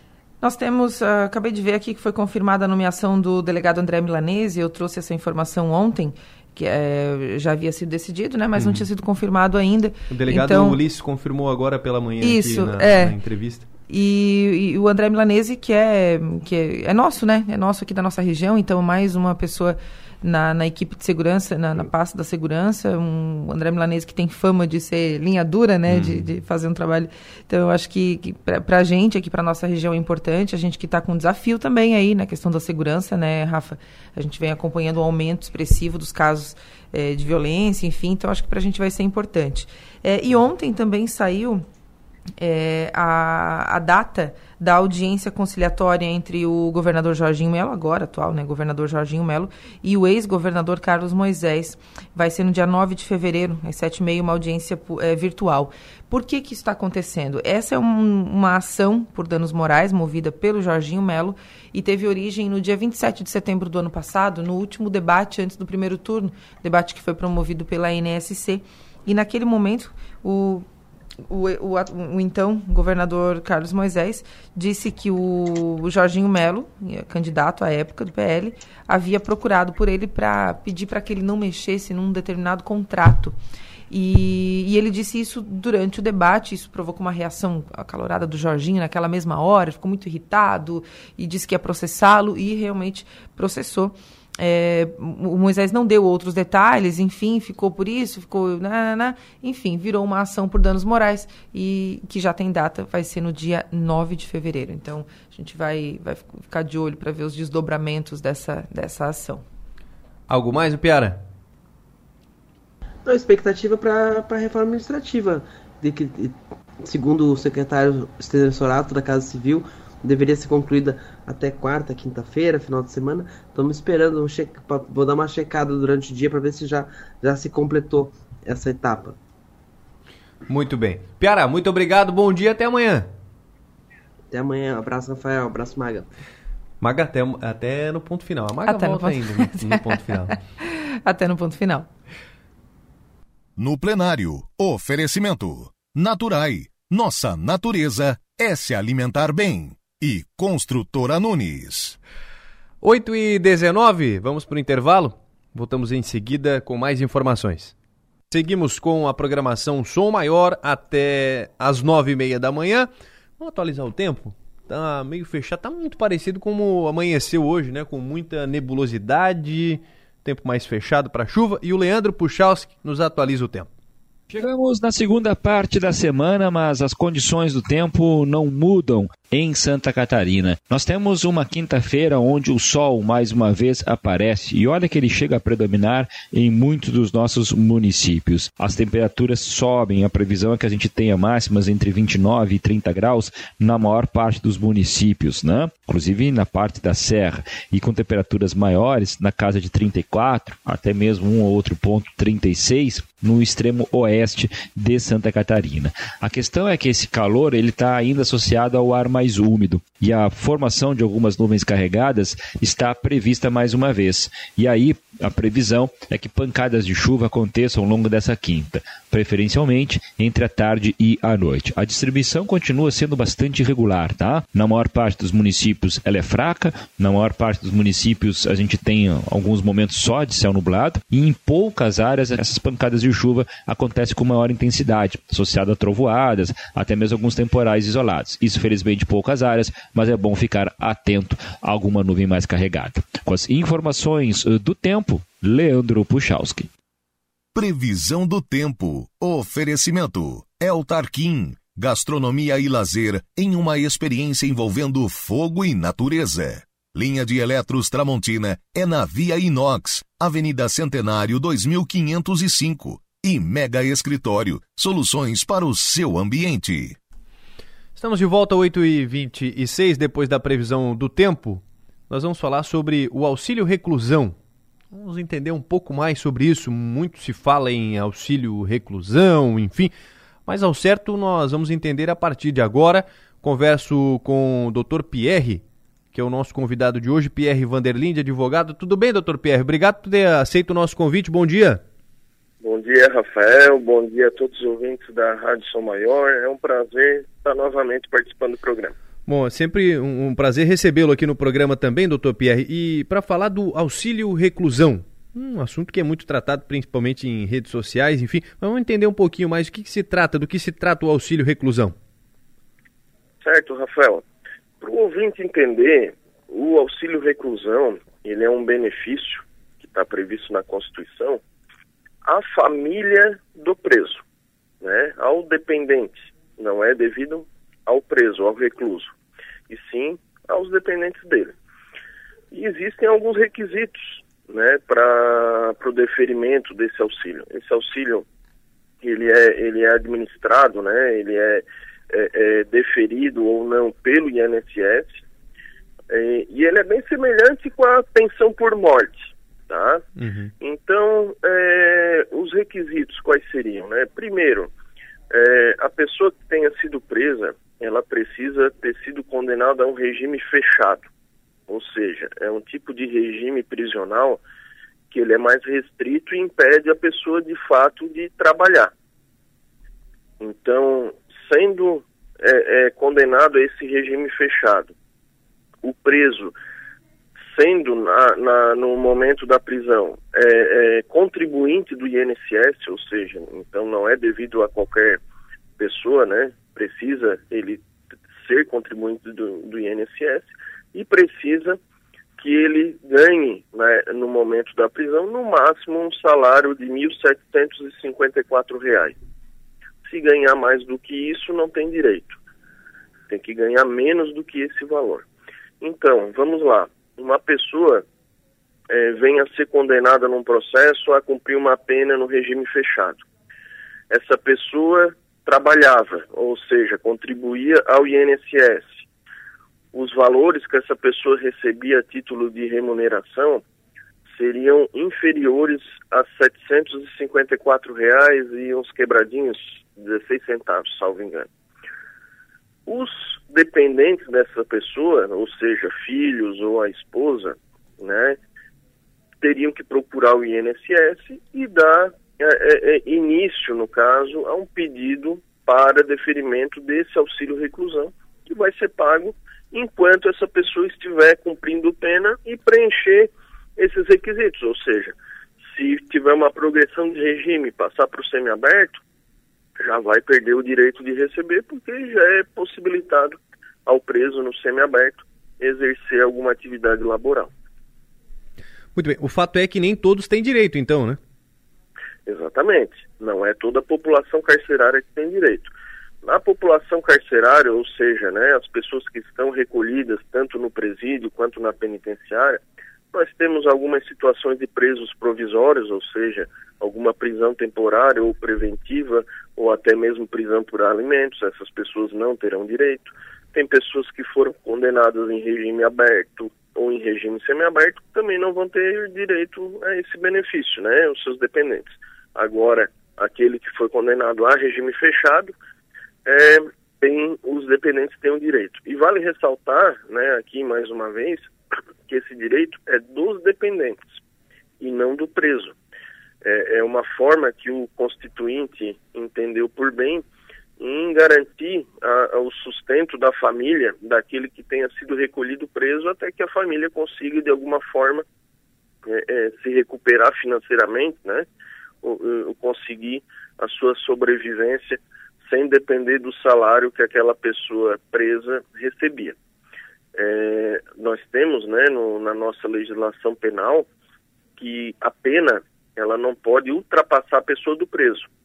Então, a família ela não pode ser penalizada pelo ato de uma pessoa daquela família que tenha sido presa. Né? Por isso que a Constituição prevê também esse benefício aos familiares dependentes. Aumenta conforme o número de, de dependentes o, o valor ou não? Não. É, é, o valor, né, é, ele é relacionado à pessoa presa como se fosse uma pensão. Então, uma pessoa vai, vai ter direito, seja a esposa, seja o filho, né, é, vai ter que procurar o INSS para ver esses detalhes relativos à concessão, mas é relacionado aos familiares. Teve, eh, tem casos também sobre a questão, por exemplo, tentativa de fuga ou até fuga. Eh, os dependentes acabam perdendo esse valor caso o, o condenado ele tente uma, uma fuga ou não? É, na verdade, existe na lei de execuções penais né, um, um, um regime disciplinar específico para quem não tem um comportamento é, é, esperado né, dentro do sistema penitenciário. Então, quem se envolve em alguma briga, é, quem se envolve em uma tentativa de fuga, numa rebelião, ou se envolve em algum outro crime dentro da penitenciária, ele vai para o regime disciplinar. E no regime disciplinar, esses benefícios acabam tendo consequências. Muito bem. Bom, é, é, importante a gente falar sobre esse assunto. Até é, outro dia vi em redes sociais é, falando sobre questão de reajuste dos valores deste auxílio reclusão. Aí até o pessoal comentando: ah, hoje tá, é, vale a pena, vai preso e ainda recebe. Então, mas é bom que fique claro que nem todos têm o direito a este auxílio. Né? Isso. É, tem também uma confusão, Rafael, em relação ao valor. Né? O valor desse auxílio é de um salário mínimo o valor de R$ 1.754 é o, é, o, é o teto que a pessoa poderia estar é, é, tá recebendo antes de ser presa, a título de salário. Então não é que o valor do auxílio é R$ 1.754. Uhum. Reais. Não, o valor do auxílio é 1.302 reais. É o mesmo valor do salário mínimo. E tem que preencher aqueles requisitos que eu havia falado. Então, nem toda a população carcerária, né, nem todos os dependentes dessa população carcerária têm direito ao benefício. Muito bem. Doutor Pierre, muito obrigado, viu, pela entrevista, pela atenção com a Rádio Sou Maior. Obrigado, bom dia, bom trabalho. Obrigado, Rafael. Bom dia a todos os ouvintes e ficamos à disposição. Obrigado. Doutor Pierre Vanderlinde, que é advogado, falando sobre a questão do, do auxílio é, reclusão muito se fala sobre isso e principalmente na questão da, das redes sociais. Ah, o crime compensa, vai preso, vai receber o salário. Nem todo mundo recebe, né? E é um auxílio para a família, não vem para o preso, né? Para aquele que foi, foi condenado, que ele cometeu o crime, não, vai para a família. Ele vai para a família e o valor não aumenta de acordo com o número de filhos, enfim. É um valor fixo, um salário mínimo, como citou o Dr. Pierre, mas há um, um, alguns pré-requisitos a serem é, a serem cumpridos para que a família receba esse valor. 8 horas 34 minutos. Seguimos com o programa até as nove e meia da manhã. Mais uma vez atualizando a situação do trânsito. Permanece interrompido o trânsito na via rápida. Está bloqueado no sentido BR-101, Criciúma BR-101. No sentido contrário, ainda não. Bloqueio a princípio programado para amanhã. Máquinas estão trabalhando na pista, então você que está no trânsito neste momento, muita atenção, trânsito na via rápida bloqueado, sentido Criciúma BR-101. Um motivo, um motivo é a colocação das vigas de sustentação no viaduto que liga os bairros Cristo Redentor e Ana Maria. Para quem passa por ali, você já havia percebido que tinham homens trabalhando, havia algumas estruturas e, e, tem estruturas lá e agora sendo colocadas as vigas para sustentação do viaduto, trânsito portanto interrompido. Serra do Rio do Rastro está liberada no momento. Serra do Rio do Rastro foi bloqueada ontem, final do dia, início da noite, por conta da durante a tarde, na verdade, né? Por conta da da forte chuva que, que caiu em Lauro Miller e foi necessário, por uma questão de segurança, interromper o trânsito na Serra do Rio do Rastro. 8h35, continuamos falando sobre a questão de chuvas, inclusive. Converso com o Coronel Armando, que é secretário de Estado da Proteção e Defesa Civil, para falar sobre as chuvas no norte e no vale é, do, do, do, estado aqui de Santa Catarina. Coronel, seja bem-vindo ao nosso programa. Obrigado por, por ter aceito o nosso convite. Bom dia. Bom dia, Rafael. Bom, bom dia, ouvintes da Rádio Sou Maior. Satisfação falar com vocês e, e falar sobre um tema importante para o nosso estado, que é a situação meteorológica e as consequências das chuvas e outras, e, outras eventos climáticos que estão causando desastre aqui no nosso estado. Primeiro... Na última terça-feira, nós já havíamos, inclusive, feito um alerta com a presença do governador Jorginho Melo lá na Defesa Civil sobre as condições climáticas e a previsão de tempestades, raios e com possível deslizamento de terra. Isso acabou se confirmando é, com muita gravidade. É, nós tivemos alagamento em Rio Negrinho, sem vítimas, mas um alagamento face a forte chuva. Em Xanxerê houve uma queda, uma explosão de uma nuvem, uma situação que a nuvem não suporta toda a água dela e ela cai de uma vez. Ela caiu em cima de, um, de uma instalação que acabou destruída ali, mas ficou restrito a essa situação. E no, no resto, em maior proporção, o Vale do Itajaí foi atingido. A cidade de Rodeio, Ascurra, Timbó e Indaial foram as mais atingidas. Naquela região choveu 170 milímetros em 12 horas. E devido à situação que nós já viemos enfrentando de muita chuva, é, acabamos tendo graves problemas ali, deslizamentos em Rodeio e em Ascurra, onde vieram a falecer três pessoas, é, numa, em, em Rodeio, um pai e mais uma criança de quatro anos, e ainda tem uma criança desaparecida de um ano e meio que é, é filha também de, dessa pessoa. E tem um homem ainda desaparecido em rodeio, também não localizado, a gente não tem ainda informação, temos que atualizar mais. E em Ascurra nós tivemos também uma pessoa de sexo masculino que faleceu. E essas cidades também, devido à intensidade da chuva, obviamente tem é, enfrentado problemas para fazer a limpeza, restabelecer os serviços normais. A Defesa Civil Municipal dos municípios está trabalhando em coordenação com a nossa Defesa Civil. É, tivemos problema na BR-470, que está interrompida ali perto desse trecho, e já iniciaram-se obras do DENIT, é obra de restabelecimento, a previsão é que talvez até domingo isso esteja sendo já liberada a rodovia, mas de qualquer maneira é um grande transtorno, porque essa via é muito importante, deslocamento do oeste para leste, passando pela 470. É, o, nós estamos acompanhando ainda, com apoio do Corpo de Bombeiros do Estado de Santa Catarina, bombeiros voluntários de rodeio e da região e suporte dos bombeiros de Blumenau e Timbó, que estão ajudando ainda nas buscas e apoiando os municípios.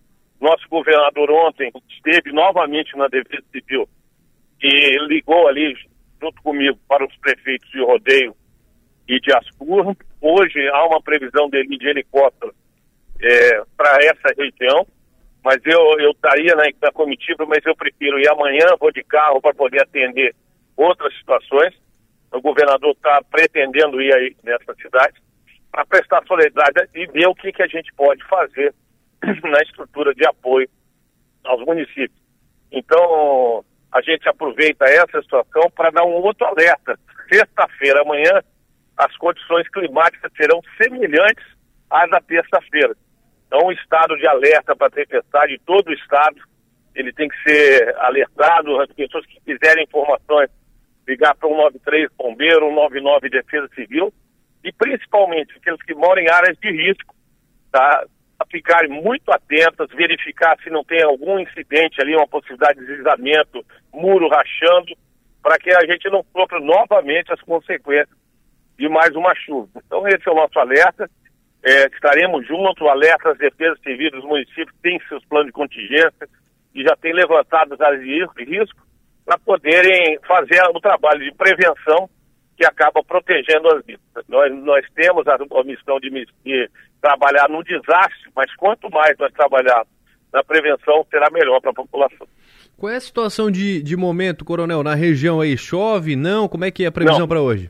No dia de hoje é um dia mais tranquilo. Nesse momento nós temos sol, mas ao longo do tem muitas nuvens, ao longo do dia tem previsão de poder chover, mas não com a intensidade que a gente prevê para amanhã.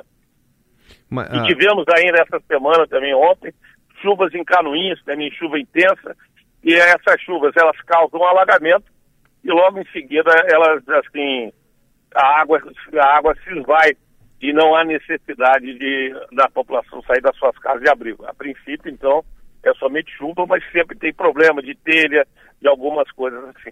Mas a, pelo menos a, a, situação hoje é favorável, uma, uma boa situação para que sejam feitas as buscas, então o trabalho não está sendo Sim, prejudicado. O, o, o, trabalho não, o trabalho hoje, o clima está favorecendo a continuidade das buscas. Nós temos condição ali de lógico que a região é a região onde tem água, tem deslizamento, o rio desvia o seu curso, não é fácil de andar, mas ao menos nós não temos a chuva em cima na hora da busca. Imagino que o efetivo também seja grande, o pessoal que esteja trabalhando. É, o efetivo que o bombeiro pode disponibilizar, tem voluntários, bombeiros voluntários, bombeiros militares. O bombeiro já é, deslocou caminhões também para ajudar na limpeza do município. Então a gente está, nesse momento, é, sendo solidário, que é o papel nosso do governo em apoiar a, a nossa população. Muito bem. Coronel, obrigado, viu, pela atenção com a Rádio São Maior, pelas informações. Bom trabalho aí para todos que, tá, que estão envolvidos tá nessa busca. E eu estou vendo o trabalho de vocês divulgando tudo. Trânsito da 101, fiquei ouvindo aí. Boa essa informação. Valeu então, gente. Obrigado, Coronel. Um abraço. O Coronel Armando, que é secretário de Estado de Proteção e Defesa Civil, é, nos atendendo aqui, atualizando também, chuvas fortes, né, castigaram aí o norte do estado, o vale do Itajaí, é, teve, é, tem desaparecidos ainda, teve mortes já confirmadas, mas o trabalho do Corpo de Bombeiros intenso, uh, uma demonstração do que foi chuva, ontem, Serra do Rio do Rastro, muita chuva na Serra do Rio do Rastro, ontem é, não tivemos grandes danos, como lá no norte do estado, mas eu inclusive estava vendo agora há pouco aqui um vídeo da, da Serra do Rio do Rastro. Os carros todos parados em meio à serra, parecia que estavam é, dentro de um rio. De, de tanta força que tinha água, de tanta água acumulada na pista que descia a serra. Então, muita chuva realmente. E daqui a pouco a gente fala também um pouco mais sobre a questão de Lauro Miller. Agora foi a atualização do norte do estado de Santa Catarina, principalmente região do Vale do Itajaí, onde municípios contabilizaram prejuízos. Teve não só prejuízo material, mas também teve mortes já confirmadas e, e, e corpos que seguem desaparecidos. 8h43, nós vamos para o intervalo. Voltamos em seguida com mais informações. Estamos de volta, programa Delô Lessa. Pessoal mandando mensagem pra gente, segue aqui no 34315150. Deixa eu mandar um abraço aqui pro, pro Hélio Freitas, que é taxista. Ele tá para dar um parabéns aqui, tá de aniversário. O Hélio Freitas, parabéns, viu? Ele é do ponto ali do Giasse, da, da Centenário. Tá de aniversário hoje. O abraço aqui é do Reginaldo, do táxi, do ponto do Hospital São José. Um abraço, Reginaldo. Obrigado estar sempre na audiência. Parabéns aqui pro, pro Hélio Freitas, taxista aniversariante também do, do dia de hoje. Obrigado pela audiência de todos vocês, viu? 8 horas e 49 minutos. Vamos tratar de eleição agora. Eleição de cooperativa, da Cooper Aliança, Cooper Aliança que é de Sara. E eu estou recebendo aqui o Everaldo Rosso, candidato à presidência pela Chapa 2. Everaldo, tudo bem? Seja bem-vindo, bom dia. Prazer recebê-lo aqui no estúdio. Bom dia, bom dia, Rafael. Bom dia aos ouvintes da rádio. Nossa saudação especial aos associados da Cooperativa Aliança, que tem um compromisso seríssimo no dia 28, que é a data da escolha do novo presidente e da nova direção da cooperativa. O que, que você decidiu, Everaldo, é, se lançar candidato à presidência da cooperativa? é um movimento, é um projeto que nasceu naturalmente, uh, ouvindo as pessoas, uh, ouvindo sugestões, ouvindo questionamentos de coisas, de projetos, de ações que, que acontecem em algumas outras cooperativas da região. E, e, e, um questionamento em relação a esses temas, por que não na Cooperativa Aliança? Né? E a partir daí, ouvindo uma pessoa em determinada comunidade, ouvindo pessoas de, de, de diferentes segmentos, enfim, setores. E, e aí a gente foi ampliando esse nível de discussão, tanto em relação à quantidade de pessoas envolvidas nesse projeto, quanto às propostas em si, os questionamentos. E a partir daí a gente, a gente montou uma chapa, né? Com pessoas que estão dispostas a dar a sua contribuição em relação a esse assunto. Importante. Quais são os, os principais pontos, uhum. é, os principais planos da, da sua chapa? Ah, baseado uh, nessas conversas e nesses questionamentos, a gente tem levantado, levantou né, alguns pontos e elencou alguns principais. Um deles é a questão da, da participação do associado no resultado da empresa, nos resultados da empresa. Por quê? Um dos princípios do cooperativismo por mais que sejamos uma cooperativa e tenhamos foco naturalmente na distribuição de energia, na manutenção do sistema, no investimento com o sistema, enfim, seja ele ah, o aspecto técnico propriamente dito, ou mesmo com o pessoal, com a estrutura humana, enfim, todo esse contexto para entregar para o associado uma energia de qualidade, enfim, nesse contexto, há de se considerar também que nós somos uma cooperativa. E um dos princípios do cooperativismo é a participação econômica, seja na contrapartida, seja na, na formação, na manutenção da cooperativa, como também dividendos quando este for o caso. Então, um dos nossos projetos que a gente vai discutir ah, fortemente é a participação do associado nos resultados da empresa. A gente vai buscar os critérios naturalmente adequados, próprios, legais, para aplicar esse tipo de, de projeto, que é a, part a participação do associado nos lucros da empresa. Muito bem. Algo, algum ponto a mais? Sim. Ah, ah, como parte também de, de, de propostas que a gente ouviu andando, conversando com as pessoas, a gente ouve falar que, ah, mas a gente não tem noção clara das coisas internas da cooperativa. E aí a gente, a gente ouvindo essas pessoas, a gente propõe a criação de um portal de transparência. Um canal onde o associado terá acesso com informações claras, uhum. simples, para buscar estas informações sabe? Porque hoje as informações, elas, se tu não fores um técnico, se tu não fores alguém que tenha um conhecimento mais detalhado sobre determinados temas, tu não tens essa facilidade. E a gente vai criar esse canal justamente para facilitar. Paralelo a isso, uh, e, e digamos assim, contribuindo ou corroborando esse tipo de, de, de projeto, é, o objetivo é, um consequência do outro, proporcionar uma integração. Fazer com que o associado participe, se interesse uhum. pela cooperativa. E uma forma que a gente. Uma das formas que a gente vai fazer é levar a cooperativa até o associado. Periodicamente, a gente vai levar o, o sistema de gestão vai o presidente, vai a diretoria, vai o gerente, vai a pessoa responsável pelo departamento comercial que vai poder sanar alguma dúvida lá. Tudo isso de um modo informal, né? Nessas reuniões, muito provavelmente surgirão propostas, ideias e tal, que eventualmente alguma dessas a gente possa levar para dentro da empresa e colocá-las em prática também. Muito bem. São alguns dos dos principais pontos, então, da, da, da sua chapa, chapa 2, que concorre no dia 28 à, à eleição, portanto. É, a chapa é composta por quantas pessoas? Quem são essas pessoas que, que irão fazer parte com você? A, a, a chapa é composta por 18 pessoas, divididas em três, em três grupos. É o Conselho de Administração, formada por oito pessoas. É formada pelo Conselho Fiscal, três membros efetivos e três membros uh, suplentes e são mais quatro delegados. Os delegados representam a empresa junto à Fecoeruci. Esses quatro são dois suplentes e dois efetivos. O seu vice quem é? Marcon, da Cromocil. José Marcon, empresário uh, com mais de 30 anos já de, de história na cidade e uma pessoa também bem conhecida na cidade, com um conceito muito bom também. Se me permite, Rafael, eu gostaria de falar um pouco uh, claro. do meu currículo para que o associado me conheça um pouco melhor. Eu sou eletrotécnico, sou administrador, especialista em gestão de pessoas.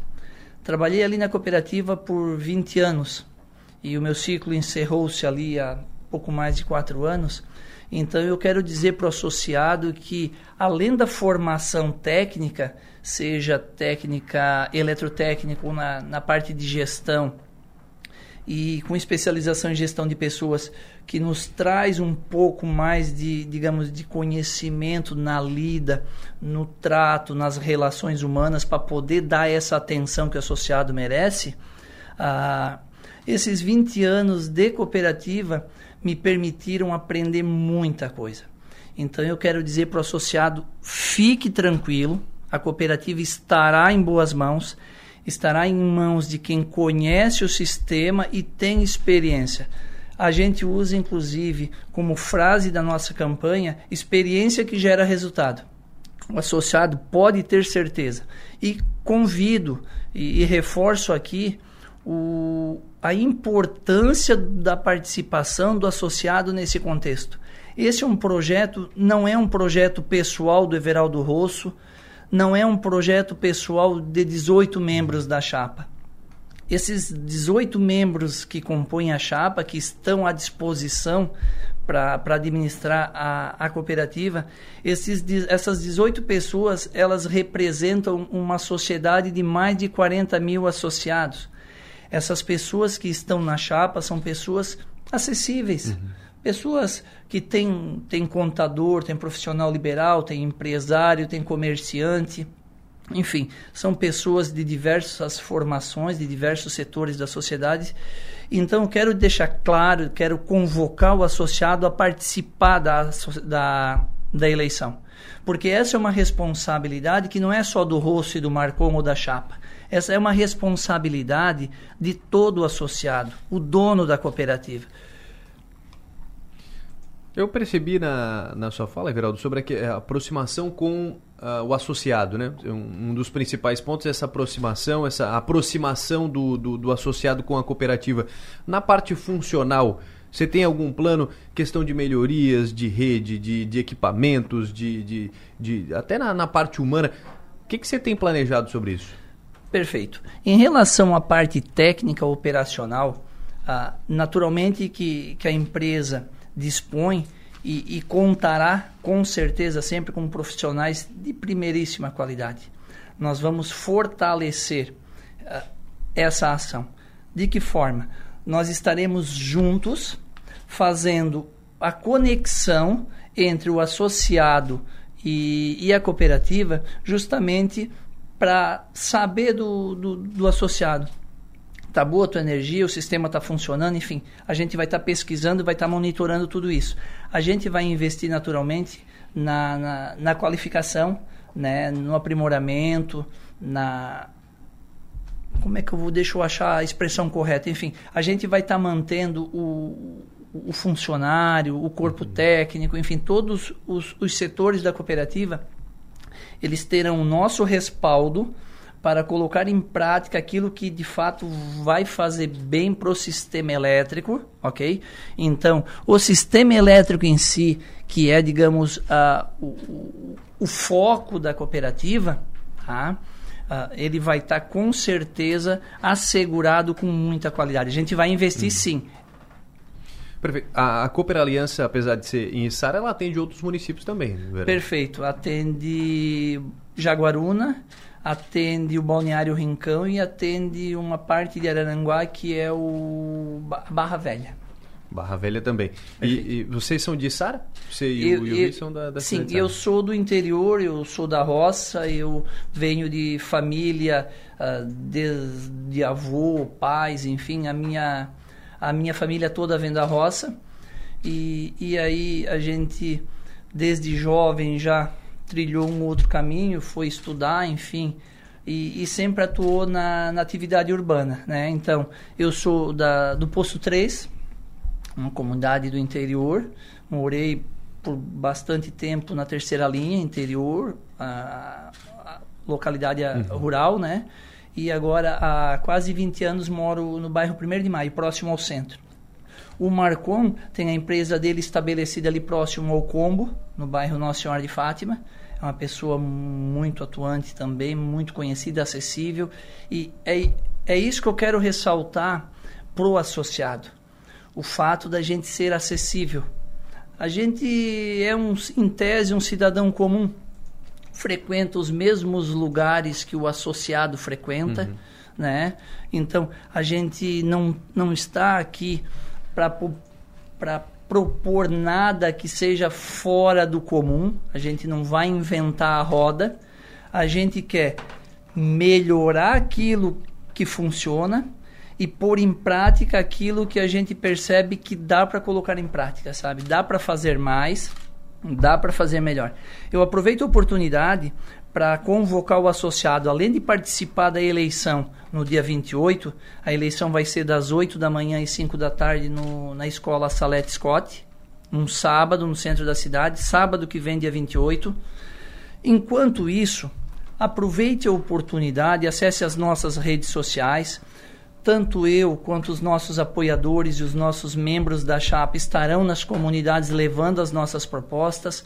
Analisem as propostas, analisem o perfil do, dos candidatos, conheçam melhor a mim e aos demais e, pos, e podem ter certeza, nós faremos valer, nós honraremos a confiança que o associado está e estará depositando na chapa 2 por isso, aproveite a oportunidade, participe, escolha bem, vote chapa 2, Everaldo Rosso e Marconda Cromocil. Experiência que gera resultado. Muito bem. Everaldo, obrigado pela atenção com a Rádio Sou Maior. Dia 28 uh, ah, teremos então a eleição da, da Cooper Aliança. Muito obrigado.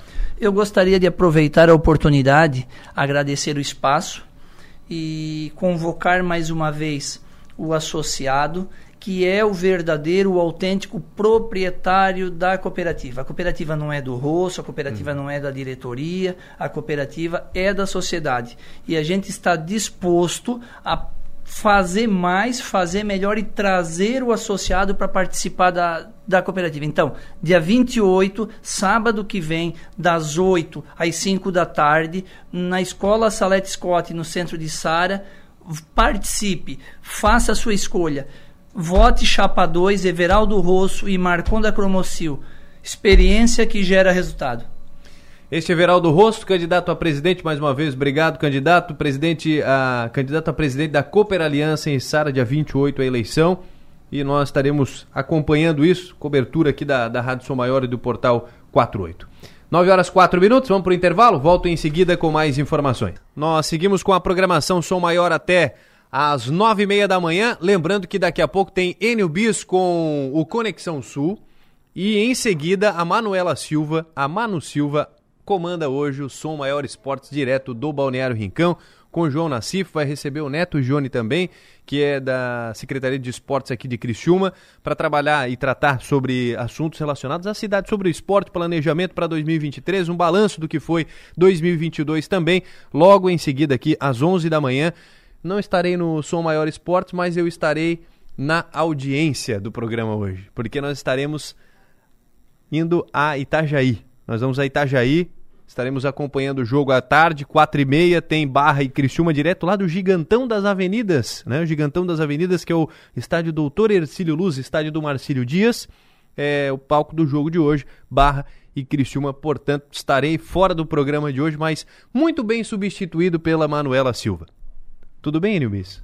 Tudo ótimo. Seja bem-vindo. Como Muito é que obrigado. vai estar o trânsito, inclusive? Importante a gente saber do trânsito, né? O Marcelo, o Marcelinho é o motorista e ele deve estar atento agora para saber como é que está o, o, trânsito. Inclusive, Rafael, vindo agora aqui para a rádio, passei na via rápida, mas no sentido BR-101 Criciúma, passando normalmente. Nas duas pistas, trânsito normal.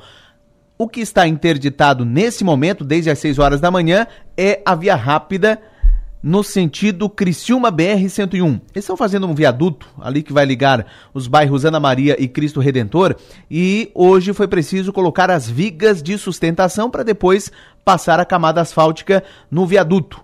Então, o trecho Uh, ali próximo aonde estão construindo esse viaduto, sentido Criciúma BR-101, está interditado hoje durante todo o dia. Começou às 6 horas da manhã e a previsão é de conclusão das obras. Pode até ser um pouco antes? Pode, mas a conclusão lá pelas 8, 9 horas da noite. Então ninguém passa. Chegando ali, é, passa a, o nono batalhão da Polícia Militar. Ali já vai ter placas uh, orientando o motorista para desviar, porque não passa carro. Tanto é que vindo para cá, não há, uh, tem, tem o viaduto ali para quem vem da rodovia Alexandre Beloli. Então ali tem bastante carro usando essa rota alternativa para chegar de novo na via rápida e ir sentido BR-101. Então ali tem bastante movimento. Antes disso, não tem. Não tem nenhum movimento, não passa carro. Inclusive, quando passei agora, tinham dois carros, né? Motoristas acabam né, sendo desavisados, enfim, eles vão, passam o desvio e depois tem que retornar, porque é, ali onde estão fazendo o viaduto não passa, não tem como, no sentido Criciúma BR-101. Já no sentido BR-101 Criciúma, hoje normal. Amanhã é o inverso. O sentido amanhã, o sentido Criciúma BR-101 vai estar com fluxo normal e a pista será interditada, as duas pistas, no sentido BR-101 Criciúma, também pelo mesmo motivo, colocação das vigas de sustentação. Para quem quer mais detalhes, no portal 48, detalhes de toda essa mudança no trânsito da via rápida, Rafael. Vamos repetir só a questão da, das alternativas para quem vai a BR-101 ou Balneário Rincão, enfim, que é ali é, é, trajeto, né, pela via rápida. Tem, tem opções ali de, do bairro e, e de ir para uma outra rodovia também, é isso? Tem, por exemplo, na desembargador Pedro Silva, lá pela rodovia Luiz Rosso, você vai no sentido 28º GAC, pega a esquerda, entra na rodovia Alexandre Beloli e aí sai lá na via rápida. É o que muitas pessoas estão fazendo. Inclusive, vi muitos carros vindo da rodovia Alexandre Beloli, acessando de novo a via rápida, indo para a BR-101. Tem também a rodovia Jorge Lacerda, também tem esse, essa alternativa, vai pela rodovia Jorge Lacerda até acessar a BR-101 e tem a SC-445, né?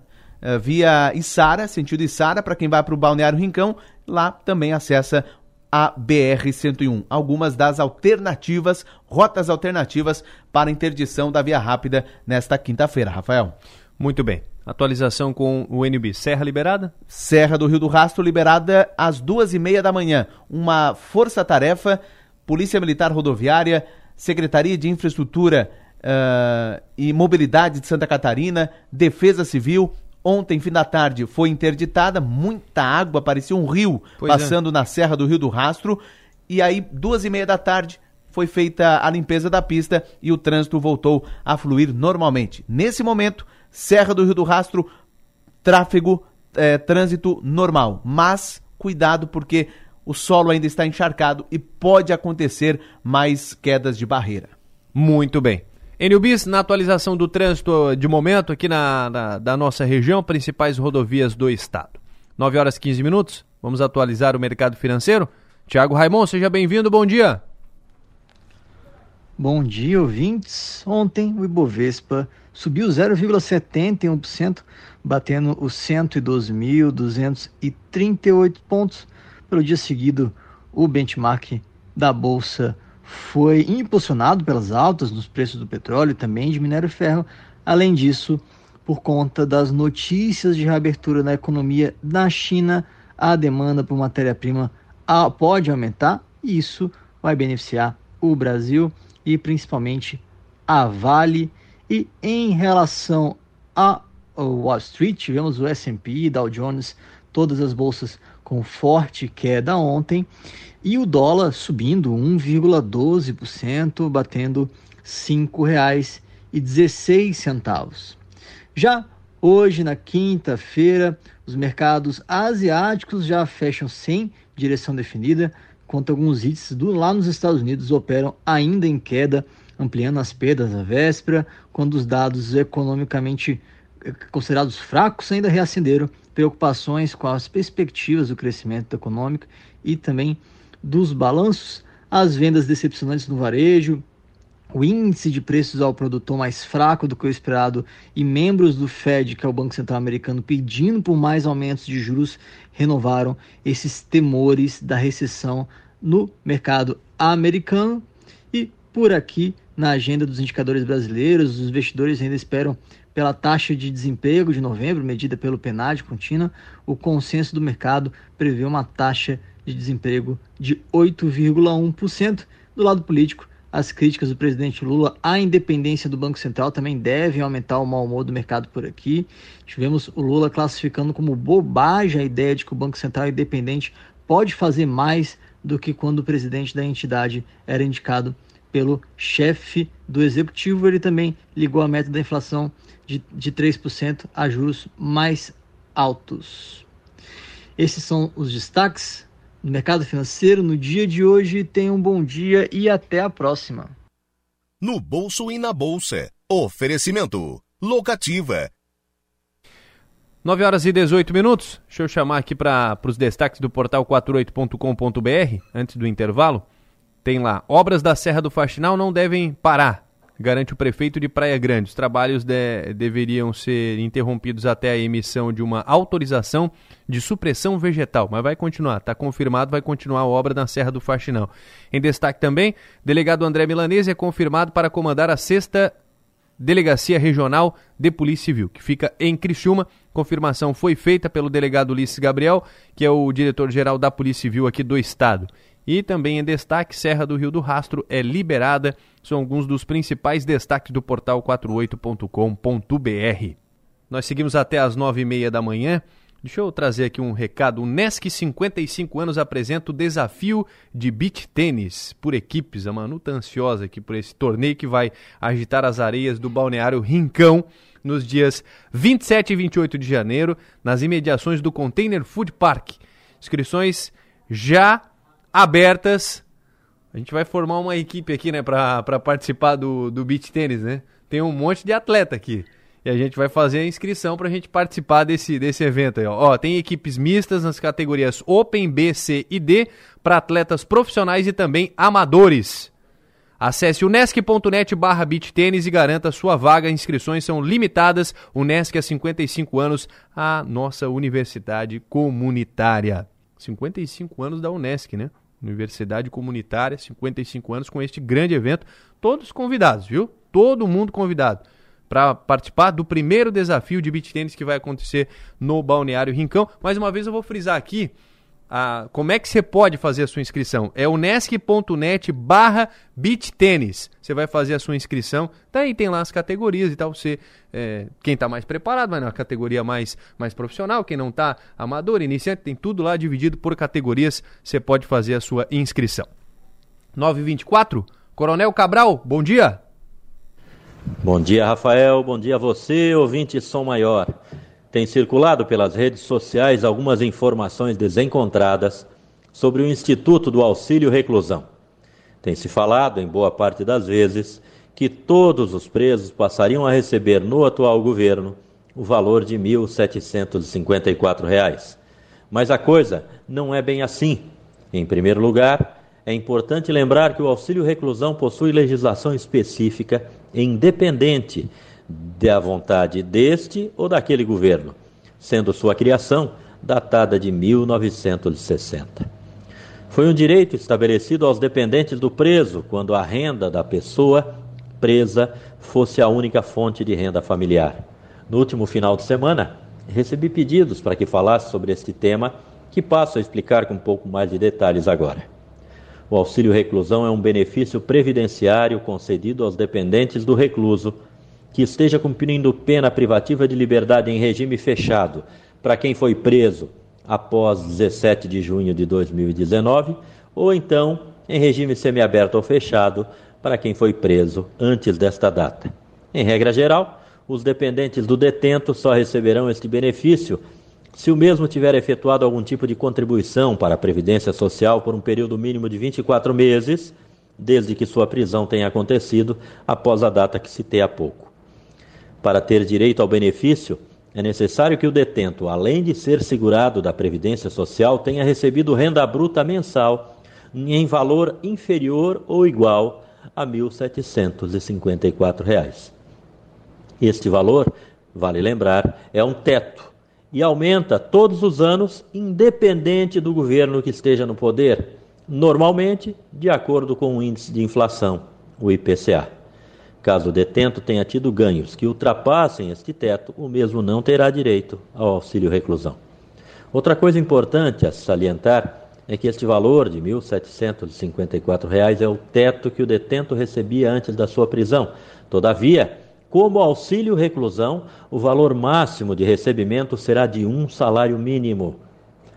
A maioria dos detentos ou reclusos são pessoas pobres e muito jovens que muitas vezes nunca tiveram um emprego formal ou nunca contribuíram com a previdência social. Fato que impede o recebimento do auxílio reclusão e faz com que o seu número de concessões seja limitado em nosso país. Existem alguns outros detalhes que permeiam o auxílio reclusão, todavia entendo que neste breve comentário falamos da parte mais importante e que mais gera conflito pelo desconhecimento. Desta forma, espero ter contribuído para satisfazer a curiosidade de você, ouvinte, sobre este tema tão importante para o direito penal brasileiro, em especial para a execução penal. Por hoje é isto. Minha continência a todos e até nosso próximo comentário. Cidadania e Segurança. Oferecimento. Celesp. Materiais elétricos e iluminação. E Ceprag. Cooperativa de Eletricidade de Praia Grande. 929, fechamos o programa de hoje. Vem aí o Enio Bis com o Conexão Sul. Antes tem Everaldo João na programação.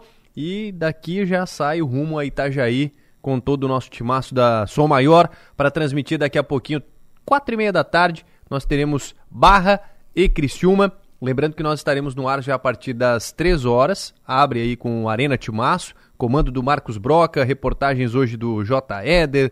Estarei na narração desse jogo com os comentários do Niltinho Rebelo. É a nossa equipe, o nosso timaço acompanhando em loco. Vamos em todos os jogos do Campeonato Catarinense. Estaremos inclusive domingo lá em Chapecó também, acompanhando Chapecoense e Criciúma. Mas é o, o nosse timaço aí acompanhando o Tigre em 2023. Então, temos um encontro daqui a pouco, a partir das 3 da tarde, com o timaço para Barra e Criciúma. Lembrando que hoje tem Som Maior Esportes na apresentação da Manu Silva com João Nassif, recebendo o Neto Gione, que é da Secretaria de Esportes de Criciúma.